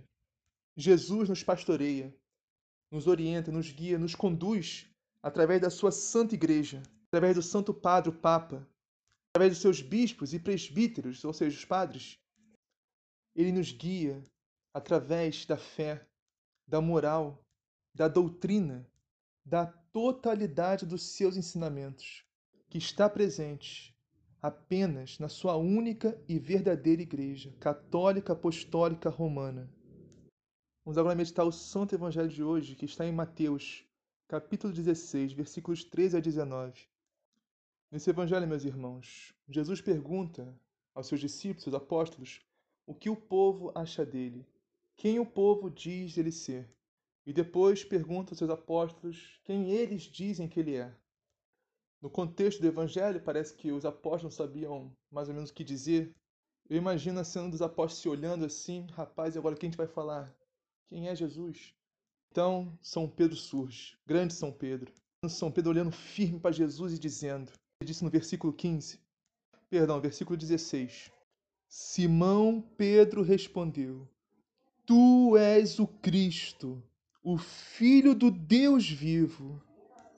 E olha que lindo é a nossa fé, meus irmãos, porque nós professamos essa fé que São Pedro professou nesse Evangelho. Essa é a nossa fé que Jesus não é apenas um homem que veio, viveu aqui na terra e morreu dois mil anos atrás. Nós professamos que Jesus é o Cristo, o enviado, o ungido de Deus. E mais do que isso, o próprio Deus encarnado, o Filho do Deus vivo, que também é Deus. A nossa fé, meus irmãos, era a fé dos apóstolos. O Santo Padre, o Papa, professa a fé dos apóstolos. Os bispos professam a fé dos apóstolos. Os presbíteros professam a fé dos apóstolos. Essa é a unidade da única e verdadeira Igreja de Cristo na face da terra, a Igreja Católica Apostólica Romana. Então, nos próximos versículos, Jesus disse: Respondendo, Jesus lhe disse: Feliz és tu, Simão, filho de Jonas, porque não foi um ser humano que te revelou isso, mas o meu Pai que está no céu. Se analisarmos esse versículo, meus irmãos, e pensarmos bem, realmente Pedro nunca poderia chegar a essa conclusão por si próprio. Ninguém em toda a face da terra naquela época poderia chegar a essa conclusão por si próprio. Ninguém, meus irmãos, na humanidade inteira poderia olhar para Jesus e dizer: é Deus, por si próprio, a sua própria mente. Quando eu li esse versículo, meus irmãos, eu lembro de Abacuque, capítulo 1, versículo 5, que diz assim: Vede entre os povos e contemplai Espantai-vos, ficai espantados, pois uma obra faço a vossos olhos. Não acreditarias se vos fosse contada. Obra, meus irmãos, é Deus se fazer carne. Que ninguém acreditaria se fosse contado. Mas Deus fez essa obra. Deus se fez carne em Jesus Cristo.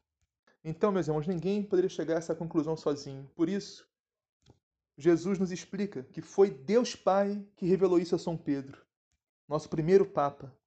Então, meus irmãos, a partir desse momento, a partir dessa profissão de fé de São Pedro, que nosso Senhor Jesus funda a sua santa igreja, a única e verdadeira, que é una, santa, católica, apostólica e romana.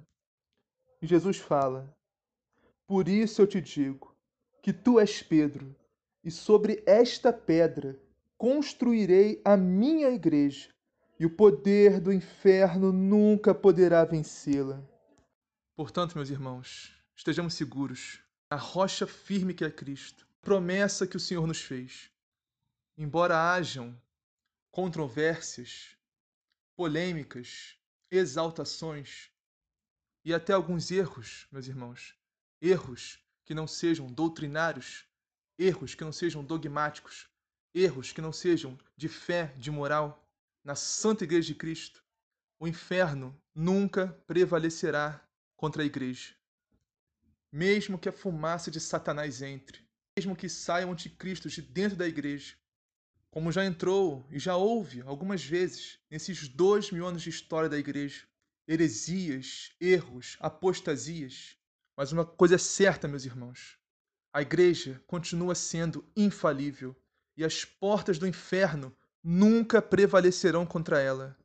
E para finalizar, meus irmãos, o último versículo, nosso Senhor nos diz: Eu te darei as chaves do reino dos céus.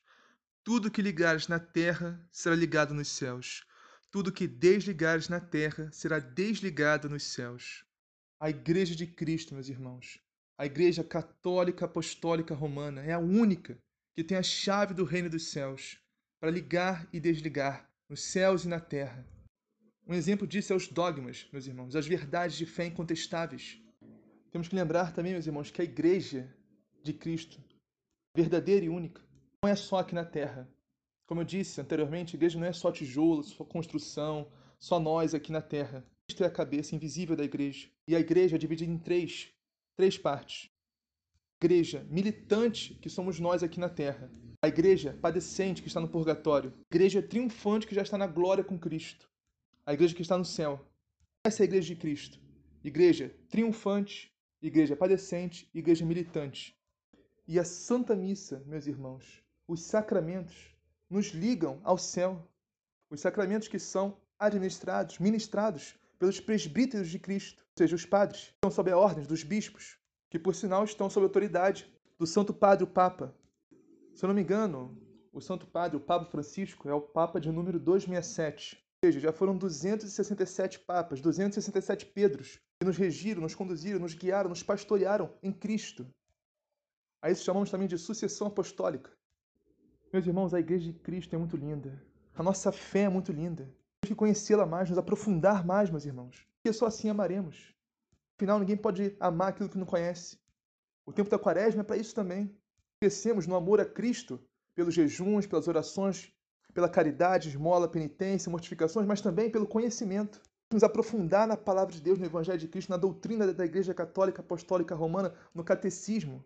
Que ler o catecismo, conhecer a doutrina de Cristo a sagrada tradição, conhecer a história da igreja, a vida dos santos, que edifica muito a nossa fé.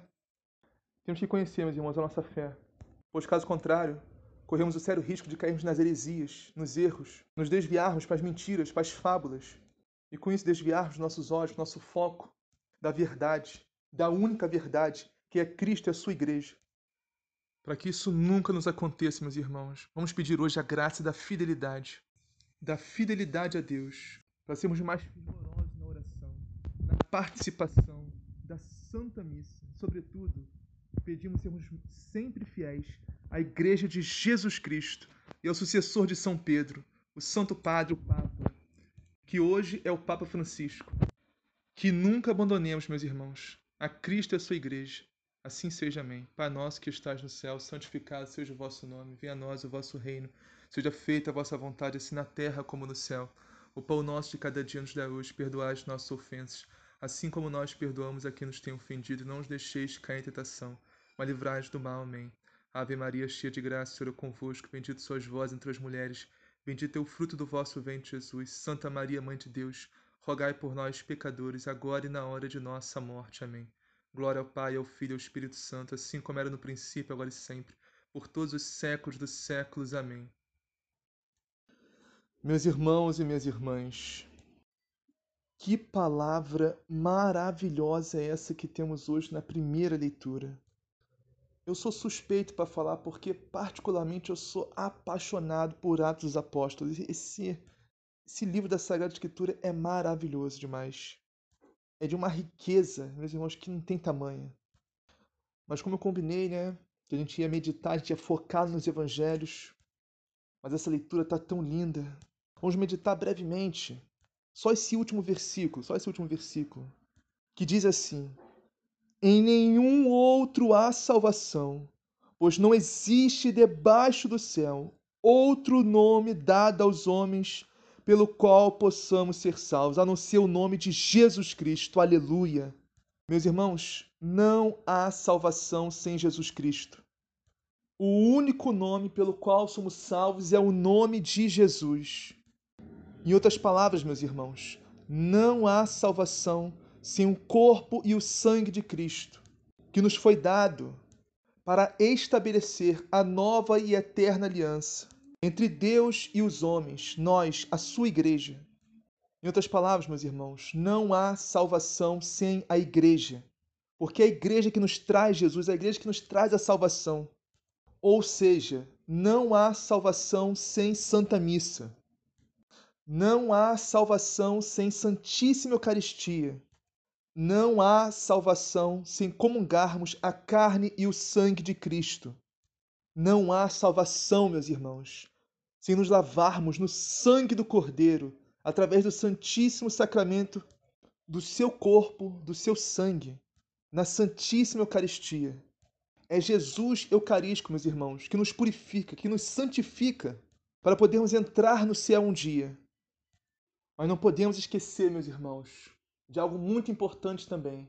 Devemos comungar bem, comungar em estado de graça, sem pecados mortais.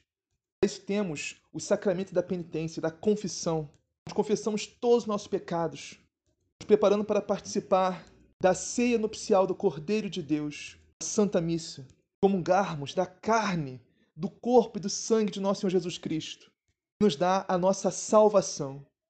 Portanto, meus irmãos, não há salvação sem Jesus Cristo, sem a sua igreja, sem a Santa Missa, sem o seu corpo e o seu sangue na Santíssima Eucaristia. Portanto, meus irmãos católicos que estão escutando, que não vão à Santa Missa, ou se vão, não comungam. Se arrependam dos seus pecados. Voltem para Deus, se confessem. Porque não podemos brincar com a nossa salvação, meus irmãos. Isso é muito sério. Portanto, voltem à comunhão com o Senhor. Voltem a estar unidos ao corpo místico de Cristo, que é a sua igreja. Porque, meus irmãos, como diz a palavra de hoje, não existe salvação sem Jesus Cristo e Ele está no altar, em toda a Santa Missa, nos esperando para nos purificar, nos santificar e nos salvar. Vamos agora ao Evangelho de hoje, que está em João, capítulo 21, versículos 1 a 14. E começa assim: Naquele tempo, Jesus apareceu de novo aos discípulos à beira do mar de Tiberíades depois que Jesus ressuscitou, meus irmãos, ele apareceu diversas vezes aos apóstolos. Não foi uma vez só, não, foi diversas vezes. E teve uma vez, podemos ler nas cartas de São Paulo, que Jesus apareceu a 500 discípulos de uma vez só. E essa é uma das aparições do Senhor aos seus apóstolos nesse evangelho. Vamos continuar. Estavam juntos Simão, Pedro e vários outros apóstolos estavam com eles, entre eles João, então Pedro disse: Eu vou pescar. Esse eu vou pescar, meu irmão, de Pedro, cada pregador entende de uma forma, um significado diferente. Um sacerdote atribui a uma coisa, outro sacerdote atribui a outra, mas isso não é um problema, desde que estejam alinhados né, com os dogmas, com os ensinamentos da igreja, não tem problema nenhum. Por exemplo, uns falam que Pedro estava deprimido, estava triste, estava animado, desistindo. Ah, eu vou pescar. Vou voltar para a vida velha. Poderíamos meditar nesse sentido também, não tem problema nenhum. Uma forma de entender. Outros são mais práticos, né? Dizem, coitado Pedro, tava, tava deprimido, não tava triste, não. Coitado, ele tava querendo pagar as contas, né? Porque as contas estavam chegando, né? Não tinha dinheiro entrando, fazer o quê? Eu vou pescar, tem que ganhar meu sustento, né? Meu trabalho. Uma forma mais prática de entender, podemos entender assim também, não tem problema nenhum. Mas a forma que vamos meditar, esse eu vou pescar, eu vou buscar almas. Então os apóstolos disseram: Também vamos contigo. Esse também vamos contigo também é muito significativo, meus irmãos. Lembra que Jesus disse que Pedro é a pedra que iria construir a sua igreja? Sim, por isso, onde Pedro vai, os apóstolos vão. Os apóstolos seguem a Pedro, ou seja, seguem o seu Papa. Porque Pedro é o líder, foi escolhido pelo próprio Jesus para liderar a sua igreja. Ou seja, Pedro é a pedra que dá firmeza à igreja de Cristo. Se Pedro está bem, a igreja está bem. Se Pedro está mal, a igreja está mal. Sim, embora saibamos que Jesus Cristo, que é a pedra angular da igreja, Jesus Cristo que é a base, que é o alicerce, onde é construído todos os outros. Como vemos no Salmo de hoje, e na primeira leitura também, Pedro é muito claro. Jesus Jesus é a pedra que vós, os construtores, desprezastes e que se tornou a pedra angular. Ou seja, Jesus é a rocha firme que nós subimos, que é a sua igreja, que tem como primeira pedra Pedro, nosso primeiro Papa. E em Pedro é construída a igreja de Cristo. Mas Jesus é a pedra principal, Jesus é a base de tudo, é o centro de tudo. Então, voltando aqui ao Evangelho, Pedro disse: Eu vou pescar. Talvez porque estivesse mal, deprimido, triste, querendo voltar à vida velha. Talvez porque as contas estavam chegando, não tinha dinheiro. Eu vou pescar, tem que ganhar meu sustento, meu trabalho. Mas eu acredito que esse eu vou pescar é uma profecia de São Pedro. Está profetizando sem nem saber. Mesmo que fosse só por causa das contas estavam chegando, tem que pagar. Ele disse: Eu vou pescar, ou seja, eu vou buscar almas. Então, os apóstolos, os discípulos disseram: Eu vou contigo. Vamos buscar almas juntos. Então saíram, entraram na barca, mas não pescaram nada naquela noite. Coitados ficaram a noite toda pescando, buscando peixe em tudo quanto é quanto mar e não acharam nada. Ou seja, não conseguiram pescar uma alma sequer para Deus. Então, depois de uma noite inteira, uma madrugada inteira de trabalho sem resultado algum, amanheceu o dia e Jesus estava de pé na margem. Essa margem significa o céu, meus irmãos. Como se Jesus estivesse do céu observando seus discípulos, seus apóstolos, pescando, buscando as almas. Mas os discípulos não sabiam que era Jesus. Como temos dito, meus irmãos, no decorrer dessas meditações dessa oitava de Páscoa, o corpo glorioso, ressuscitado de nosso Senhor Jesus Cristo é um mistério que só vamos descobrir realmente no último dia. Sabemos que esse corpo, pelos relatos dos evangelhos, tem propriedades peculiares, características especiais, que fogem da nossa compreensão humana. Então, os discípulos não conseguiram reconhecer Jesus, por algum motivo que não sabemos qual. Mas mesmo eles não reconhecendo, era Jesus falando com eles ali, meus irmãos. Então Jesus disse: Moços, tendes alguma coisa para comer? Responderam, com tristeza, né? Não. Ou seja, né, na nossa meditação que estamos fazendo aqui nesse evangelho, como se Jesus estivesse perguntando: conseguiram alguma alma? Conseguiram salvar alguma alma? Trazer alguma alma para mim? E eles responderam: Não, não conseguimos salvar nenhuma alma, Senhor. Então Jesus disse-lhes: Lançai a rede à direita da barca e achareis. Lançaram, pois, a rede, e não conseguiam puxá-la para fora, por causa da grande quantidade de peixes. Então, meus irmãos, qual a moral do Evangelho até aqui agora, esse, que estamos lendo, esse versículo? Eles foram pescar, foram buscar almas, mas não conseguiram nada. Mas quando Jesus apareceu para eles, ordenando-os, eles pegaram tantas almas, salvaram tanta gente que tem como contar. Isso quer dizer para nós, meus irmãos, que não há salvação sem Jesus Cristo, como lemos, meditamos na primeira leitura de hoje. Da mesma forma, nós não conseguimos salvar ninguém sem Jesus Cristo. Esses apóstolos não conseguiram pescar nada. Sem Jesus não conseguimos salvar ninguém também, meus irmãos. Ou seja, em Jesus está a nossa salvação. Em Jesus, em nome de Jesus, que nós salvamos as almas também. Sem Ele não é possível fazer nada. Pela ordem de Jesus que nós salvamos as almas, sendo conduzidos pelo Espírito Santo de Deus, em nome de Jesus Cristo, para a honra e glória de Deus Pai, nós salvamos as almas. Nós, como igreja, que essa rede significa a igreja, meus irmãos. É Jesus que comanda a igreja. Jesus que fala, joga a rede, a igreja para a direita. Porque Jesus é a cabeça da igreja. Jesus que manda na igreja. Nós apenas obedecemos ao Senhor. E assim salvamos as almas. Em nome de Jesus Cristo. Viva a Santa Igreja Católica apostólica romana. Por isso eu digo, meus irmãos, não há salvação sem a igreja. Esses peixes que estavam na rede, que não tinha nem como contar, tanto peixe, mas tanto peixe, tanta alma salva. Por quê? Porque estava dentro da igreja. Mas isso não quer dizer que todo mundo que está dentro da igreja vai ser salvo. Mas não podemos negar, meus irmãos, que o princípio da salvação é entrar na igreja, é ser batizado. No batismo, entramos na igreja. Se a alma vai perseverar ou não na igreja, vai perseverar ou não na sua salvação, na sua fé, aí já é outros 500. Mas entrar na igreja, ser batizado, é o princípio da salvação. Continuando o evangelho, então o discípulo a quem Jesus amava, ou seja, São João, disse a Pedro: É o Senhor. Meus irmãos, às vezes é difícil reconhecer Jesus na nossa vida. Enxergamos o Mestre às vezes. Por isso é importante, meus irmãos, termos uma boa amizade amigos que buscam a santidade, que buscam a salvação, que tenham conhecimento da palavra, da doutrina, do ensinamento da igreja, para nos ajudar nesse caminho, meus irmãos. Quando for necessário, nos apontar e dizer: é o Senhor. Isso que está acontecendo na sua vida agora é o Senhor. Se forem coisas boas que nos acontecem, são as graças, são as bênçãos que Deus derrama na nossa vida abundantemente. Agora, se forem coisas ruins, é o Senhor que mandou. Mas tem a permissão divina, tem a permissão sim, meus irmãos, porque tudo que Deus permite de ruim, de mal que nos acontece, é para nossa conversão, é para nossa salvação. Então, meus irmãos, peçamos um São João na nossa vida. Um amigo, uma amiga que busca a santidade, e aponte para nós quando for preciso. É o Senhor. Então, o discípulo a quem Jesus amava. Ah, não, perdão.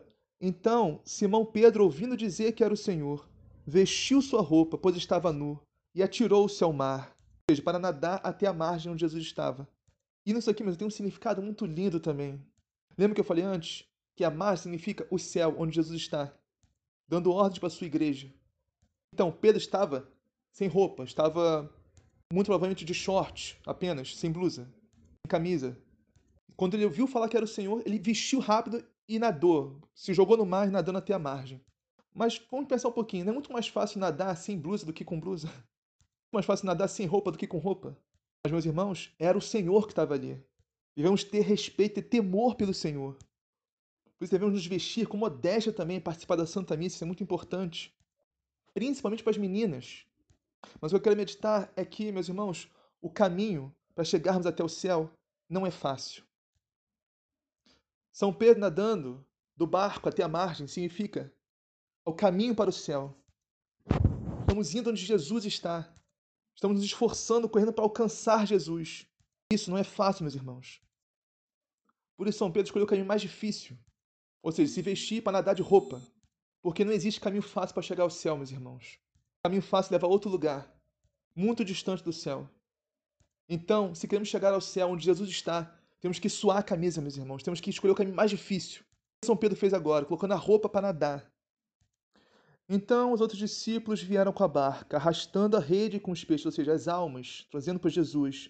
Na verdade, não estavam longe da terra, mas somente cerca de 100 metros. Meus irmãos, estar na igreja é o mais perto que vamos chegar do céu aqui na terra.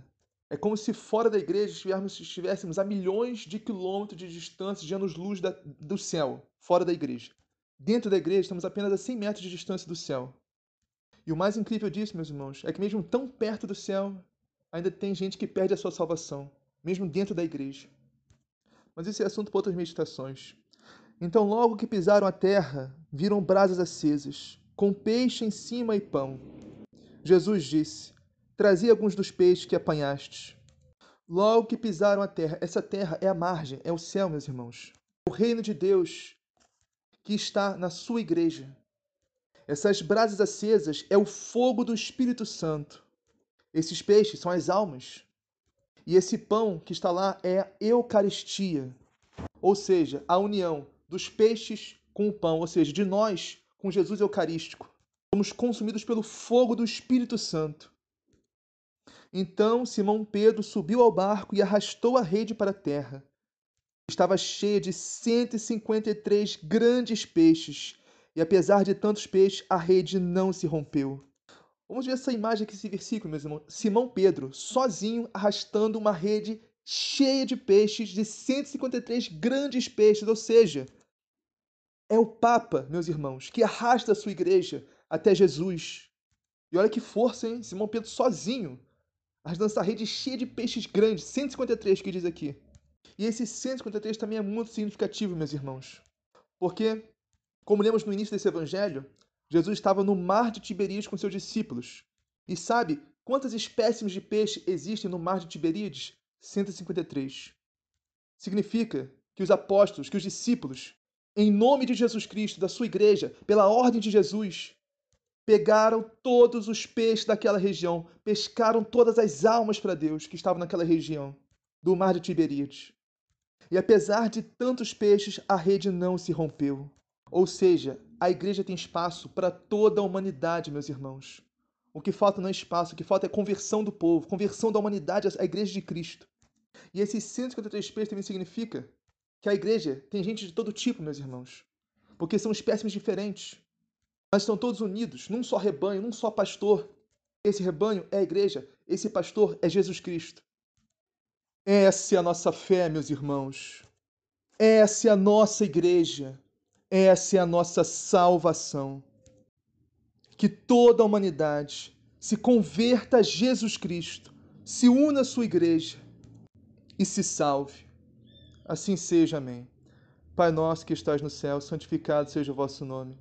Venha a nós o vosso reino, seja feita a vossa vontade, assim na terra como no céu. O pão nosso de cada dia nos dá hoje, perdoai as nossas ofensas, assim como nós perdoamos a quem nos tem ofendido e não os deixeis cair em tentação, mas livrai-nos do mal. Amém. Ave Maria, cheia de graça, o Senhor é convosco. Bendita sois vós entre as mulheres, bendito é o fruto do vosso ventre, Jesus.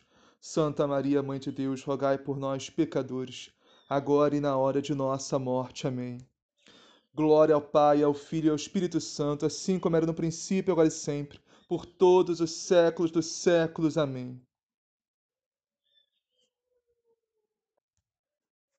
Meus irmãos e minhas irmãs, esse evangelho de hoje é um dos evangelhos mais lindos de todo o evangelho de Jesus. E está em João, capítulo 21, versículos 15 a 19. Mas antes de entrarmos no evangelho em si, vamos contextualizar um pouco onde e quando se passa esse evangelho. Esse evangelho se passa após a ressurreição de Jesus, em um lago num lugar chamado Tiberíades. Jesus ressuscitado se manifesta aos seus apóstolos, não a todos, apenas alguns, e entre eles estava João e Pedro. E como aconteceu esse encontro?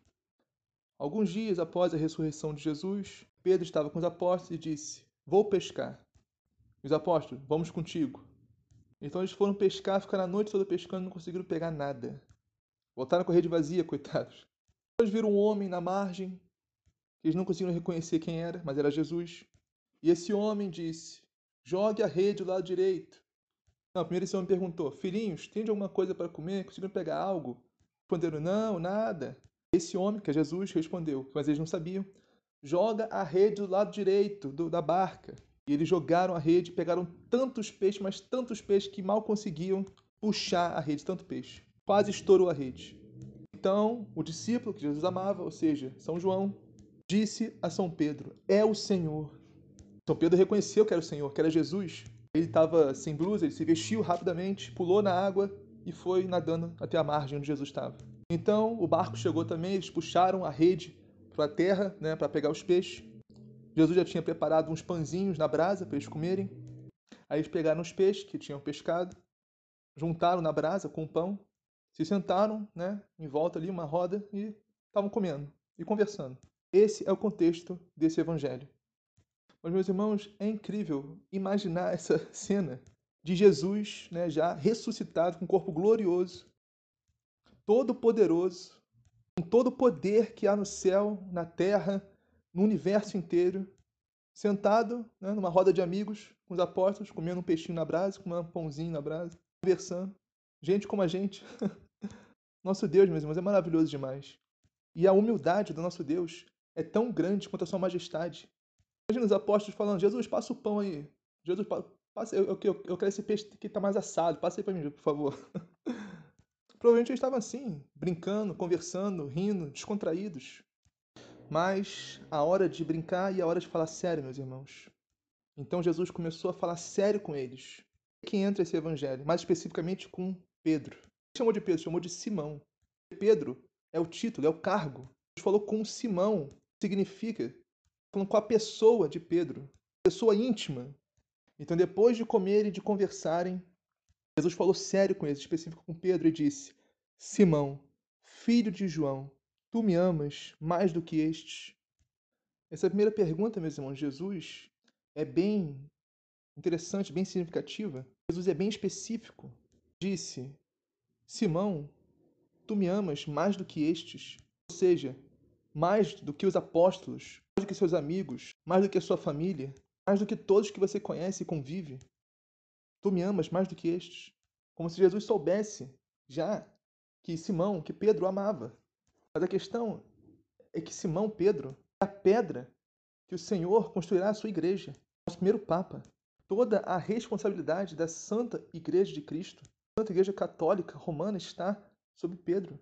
E para isso dar certo, para Pedro, ou seja, o Papa, conseguir conduzir a Igreja de Cristo, tem que amar a Jesus mais do que tudo. Tem que amar a Deus mais do que tudo, mais do que todos. Senão ele não vai conseguir. Aguentar o tranco, não vai aguentar a responsabilidade. Não só o Papa, mas os bispos, os sacerdotes que conduzem o povo de Deus, o rebanho de Cristo. São os pastores escolhidos pelo próprio Senhor para conduzir o seu povo. Tem que amar a Jesus mais do que tudo, meus irmãos, senão não vai dar certo. O amor a Jesus é algo essencial, indispensável de todo consagrado que se coloca a serviço da Santa Igreja.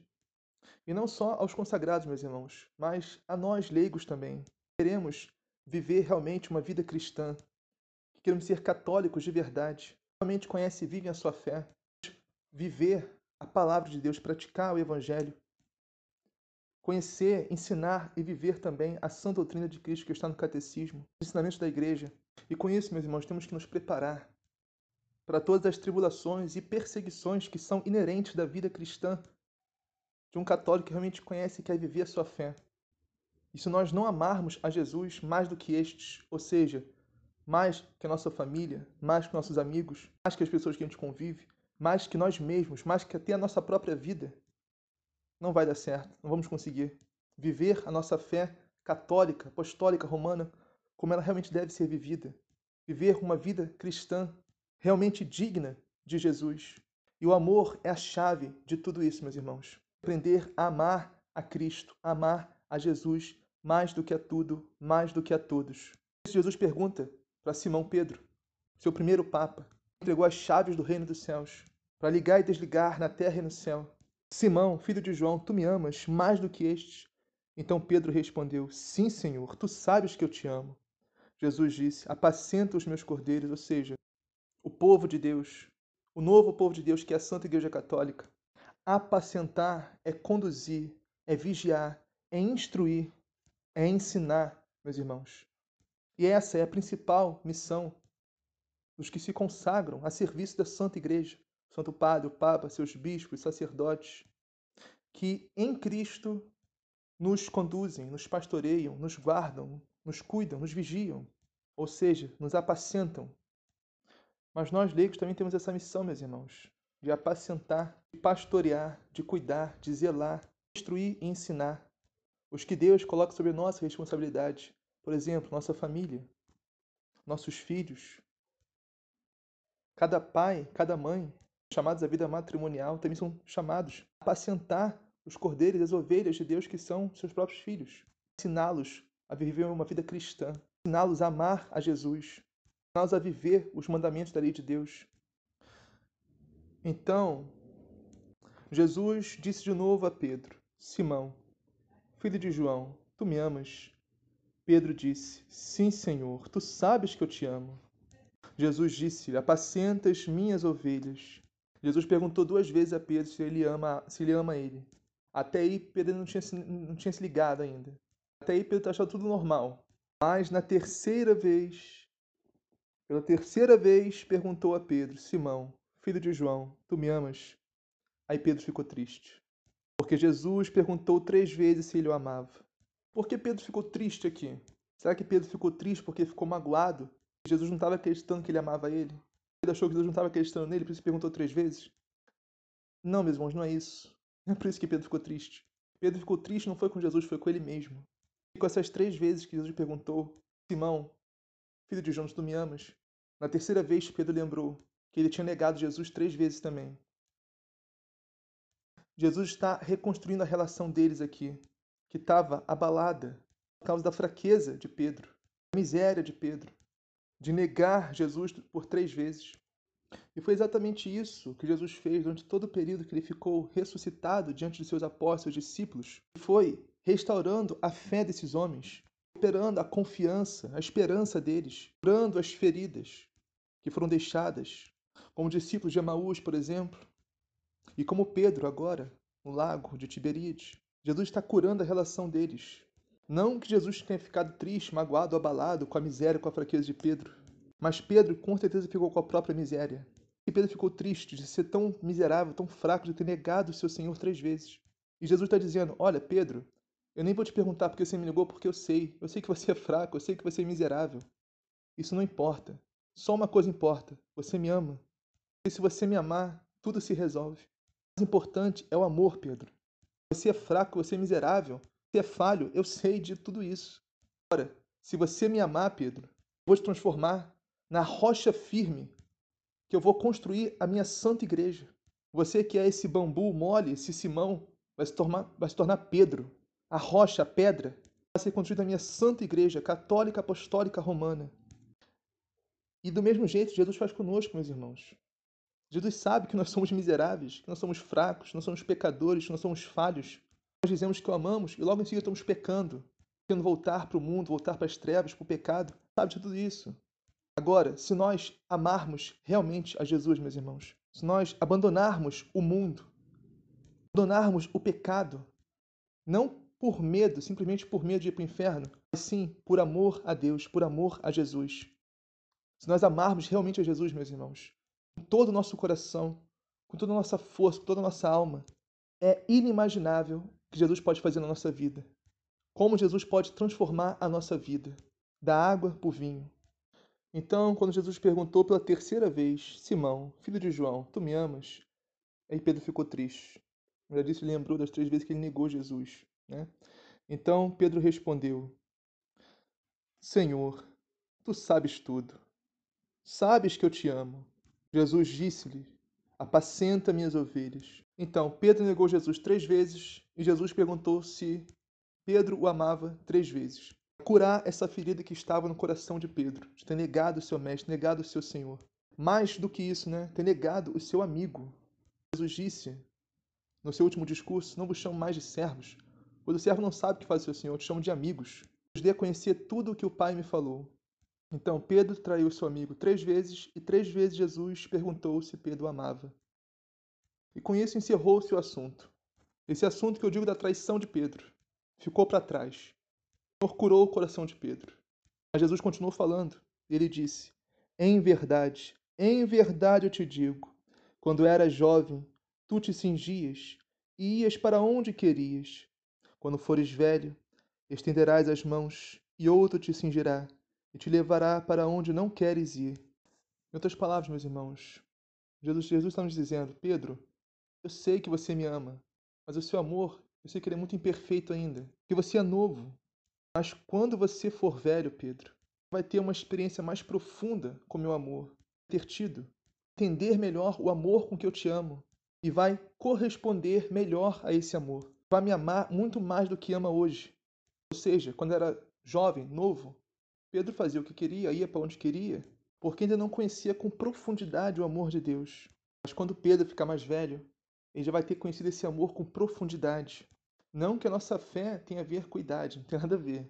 Tem jovens aí de 20 anos que têm muito mais fé do que idosos de 60, por exemplo. No caso específico de Pedro foi assim. Porque a nossa fé, meus irmãos, é como se fosse uma areia dentro de uma ampulheta. Ela nunca está estagnada. Ou ela cresce ou ela diminui. Se a areia está passando, um lado está crescendo, o outro está diminuindo. Essa é a nossa fé. Questão é: estamos no lado que está crescendo ou no lado que está diminuindo? Estamos crescendo na fé a cada dia? Aí sim, com o passar do tempo, temos mais fé ainda. Se estamos diminuindo nossa fé, o tempo é nosso inimigo. Quanto mais passar o tempo, menos fé teremos. No caso de Pedro, a fé dele cresceu a cada dia. Quando ele era já velho, ele tinha um amor muito mais profundo e verdadeiro por Jesus. Por isso Jesus disse: Quando fores velho, estenderás as tuas mãos, e outro te cingirá, te levará para onde não queres ir, ou seja, para o martírio. O próprio Pedro estenderá a mão, ou seja, ele vai se entregar, resistir aos algozes. Nem Jesus não resistiu.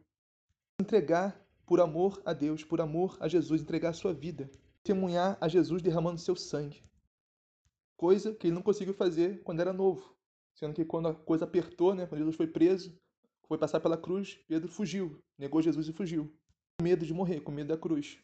Mas quando for velho, Pedro vai abraçar a sua cruz, nem Jesus abraçou. Porque o amor de Pedro já vai estar muito mais maduro, muito mais sólido. E Jesus, meus irmãos, tem uma paciência infinita conosco. Jesus sabe que muitas vezes somos Simão, somos falhos, somos que nem bambu, levados pelas ondas desse mundo. Somos miseráveis, pecadores, mas Senhor quer nos transformar em Pedro, na rocha. E Ele nunca desiste de nós, meus irmãos. Nós só temos que amá-lo, meus irmãos. Através do amor a Jesus, Ele transformará a nossa vida, nos tirará do mundo, nos guardará para que nunca mais caiamos na desgraça do pecado temos que crescer nesse amor a cada dia, crescer na fé a cada dia, não diminuir, crescer. Isso se faz, meus irmãos, com muita oração, com oração diária, com leitura da palavra, meditação do Evangelho, com as práticas cristãs de jejum, caridade. Mas o mais importante de tudo, meus irmãos, é termos vida sacramental, nos confessarmos com regularidade, participarmos da Santa Missa aos domingos, comungarmos do corpo e do sangue do Senhor, através da Eucaristia que o Senhor aumentará esse amor em nós, meus irmãos. Dará o amor que Ele próprio quer ser amado. Através da Eucaristia que Jesus transformará o nosso coração e nos dará a caridade que nós precisamos para amá-lo, para amar o próximo, para cumprir, para viver os seus mandamentos. Então, terminando o Evangelho, Jesus disse isso significando com que morte Pedro iria glorificar a Deus. E acrescentou: segue-me, ou seja, como foi a morte de São Pedro? São Pedro foi crucificado em Roma, de cabeça para baixo. Essa foi a morte que, que São Pedro glorificou a Deus. E nos narra a tradição um relato muito interessante. Uma perseguição estava estourando em Roma. Os cristãos foram avisar a Pedro, dizendo: Nossa, Pedro é o príncipe dos apóstolos, temos que esconder esse homem, temos que levar ele para fora de Roma. Então, os cristãos foram avisar Pedro. Pedro estava para sair de Roma, né? fugindo da perseguição. E o que aconteceu? Que na porta de Roma, na porta da entrada da cidade, na saída da cidade, Pedro viu Jesus, que vem que, que nem viu no lago aqui, mesmo nesse evangelho. Pedro viu Jesus. Jesus estava indo na direção contrária à saída da cidade. Jesus estava indo na direção do centro de Roma. Aí Pedro perguntou: Mestre, meu senhor, para onde vai? Jesus respondeu: Pedro, eu estou indo ser morto e crucificado de novo em Roma. Então Pedro entendeu o recado e imediatamente voltou, se entregou aos seus algozes para ser morto, crucificado, de cabeça para baixo e glorificar a Deus com seu testemunho de vida até a morte. E Jesus terminou dizendo, no Evangelho aqui, segue-me. Ou seja, esse segue-me, meus irmãos, é seguir Jesus em tudo, inclusive na cruz, porque esse é o caminho do céu, não há outro. Diz, dizia São João da Cruz: quem não ama a cruz de Cristo, não ama e não quer a glória de Cristo. Porque não existe, não existe glória sem o sofrimento. Não existe céu sem a cruz. Não existe verdadeiro amor a Deus sem sacrifício. Se nós não sacrificamos nada na nossa vida por Deus, por Jesus. A verdade é que nós não amamos ainda. E é só através do amor, meus irmãos, que Jesus pode e quer transformar a nossa vida. Assim seja, amém. Pai nosso que estás no céu, santificado seja o vosso nome. Venha a nós o vosso reino, seja feita a vossa vontade, assim na terra como no céu. O pão nosso cada dia nos dá hoje, perdoai as nossas ofensas, assim como nós perdoamos a quem nos tem ofendido e não os deixeis cair em tentação, mas livrai do mal. Amém. Ave Maria, cheia de graça, o Senhor é convosco, bendito sois vós entre as mulheres, bendito é o fruto do vosso ventre, Jesus. Santa Maria, Mãe de Deus, rogai por nós, pecadores, agora e na hora de nossa morte. Amém. Glória ao Pai, ao Filho e ao Espírito Santo, assim como era no princípio, agora e sempre, por todos os séculos dos séculos. Amém.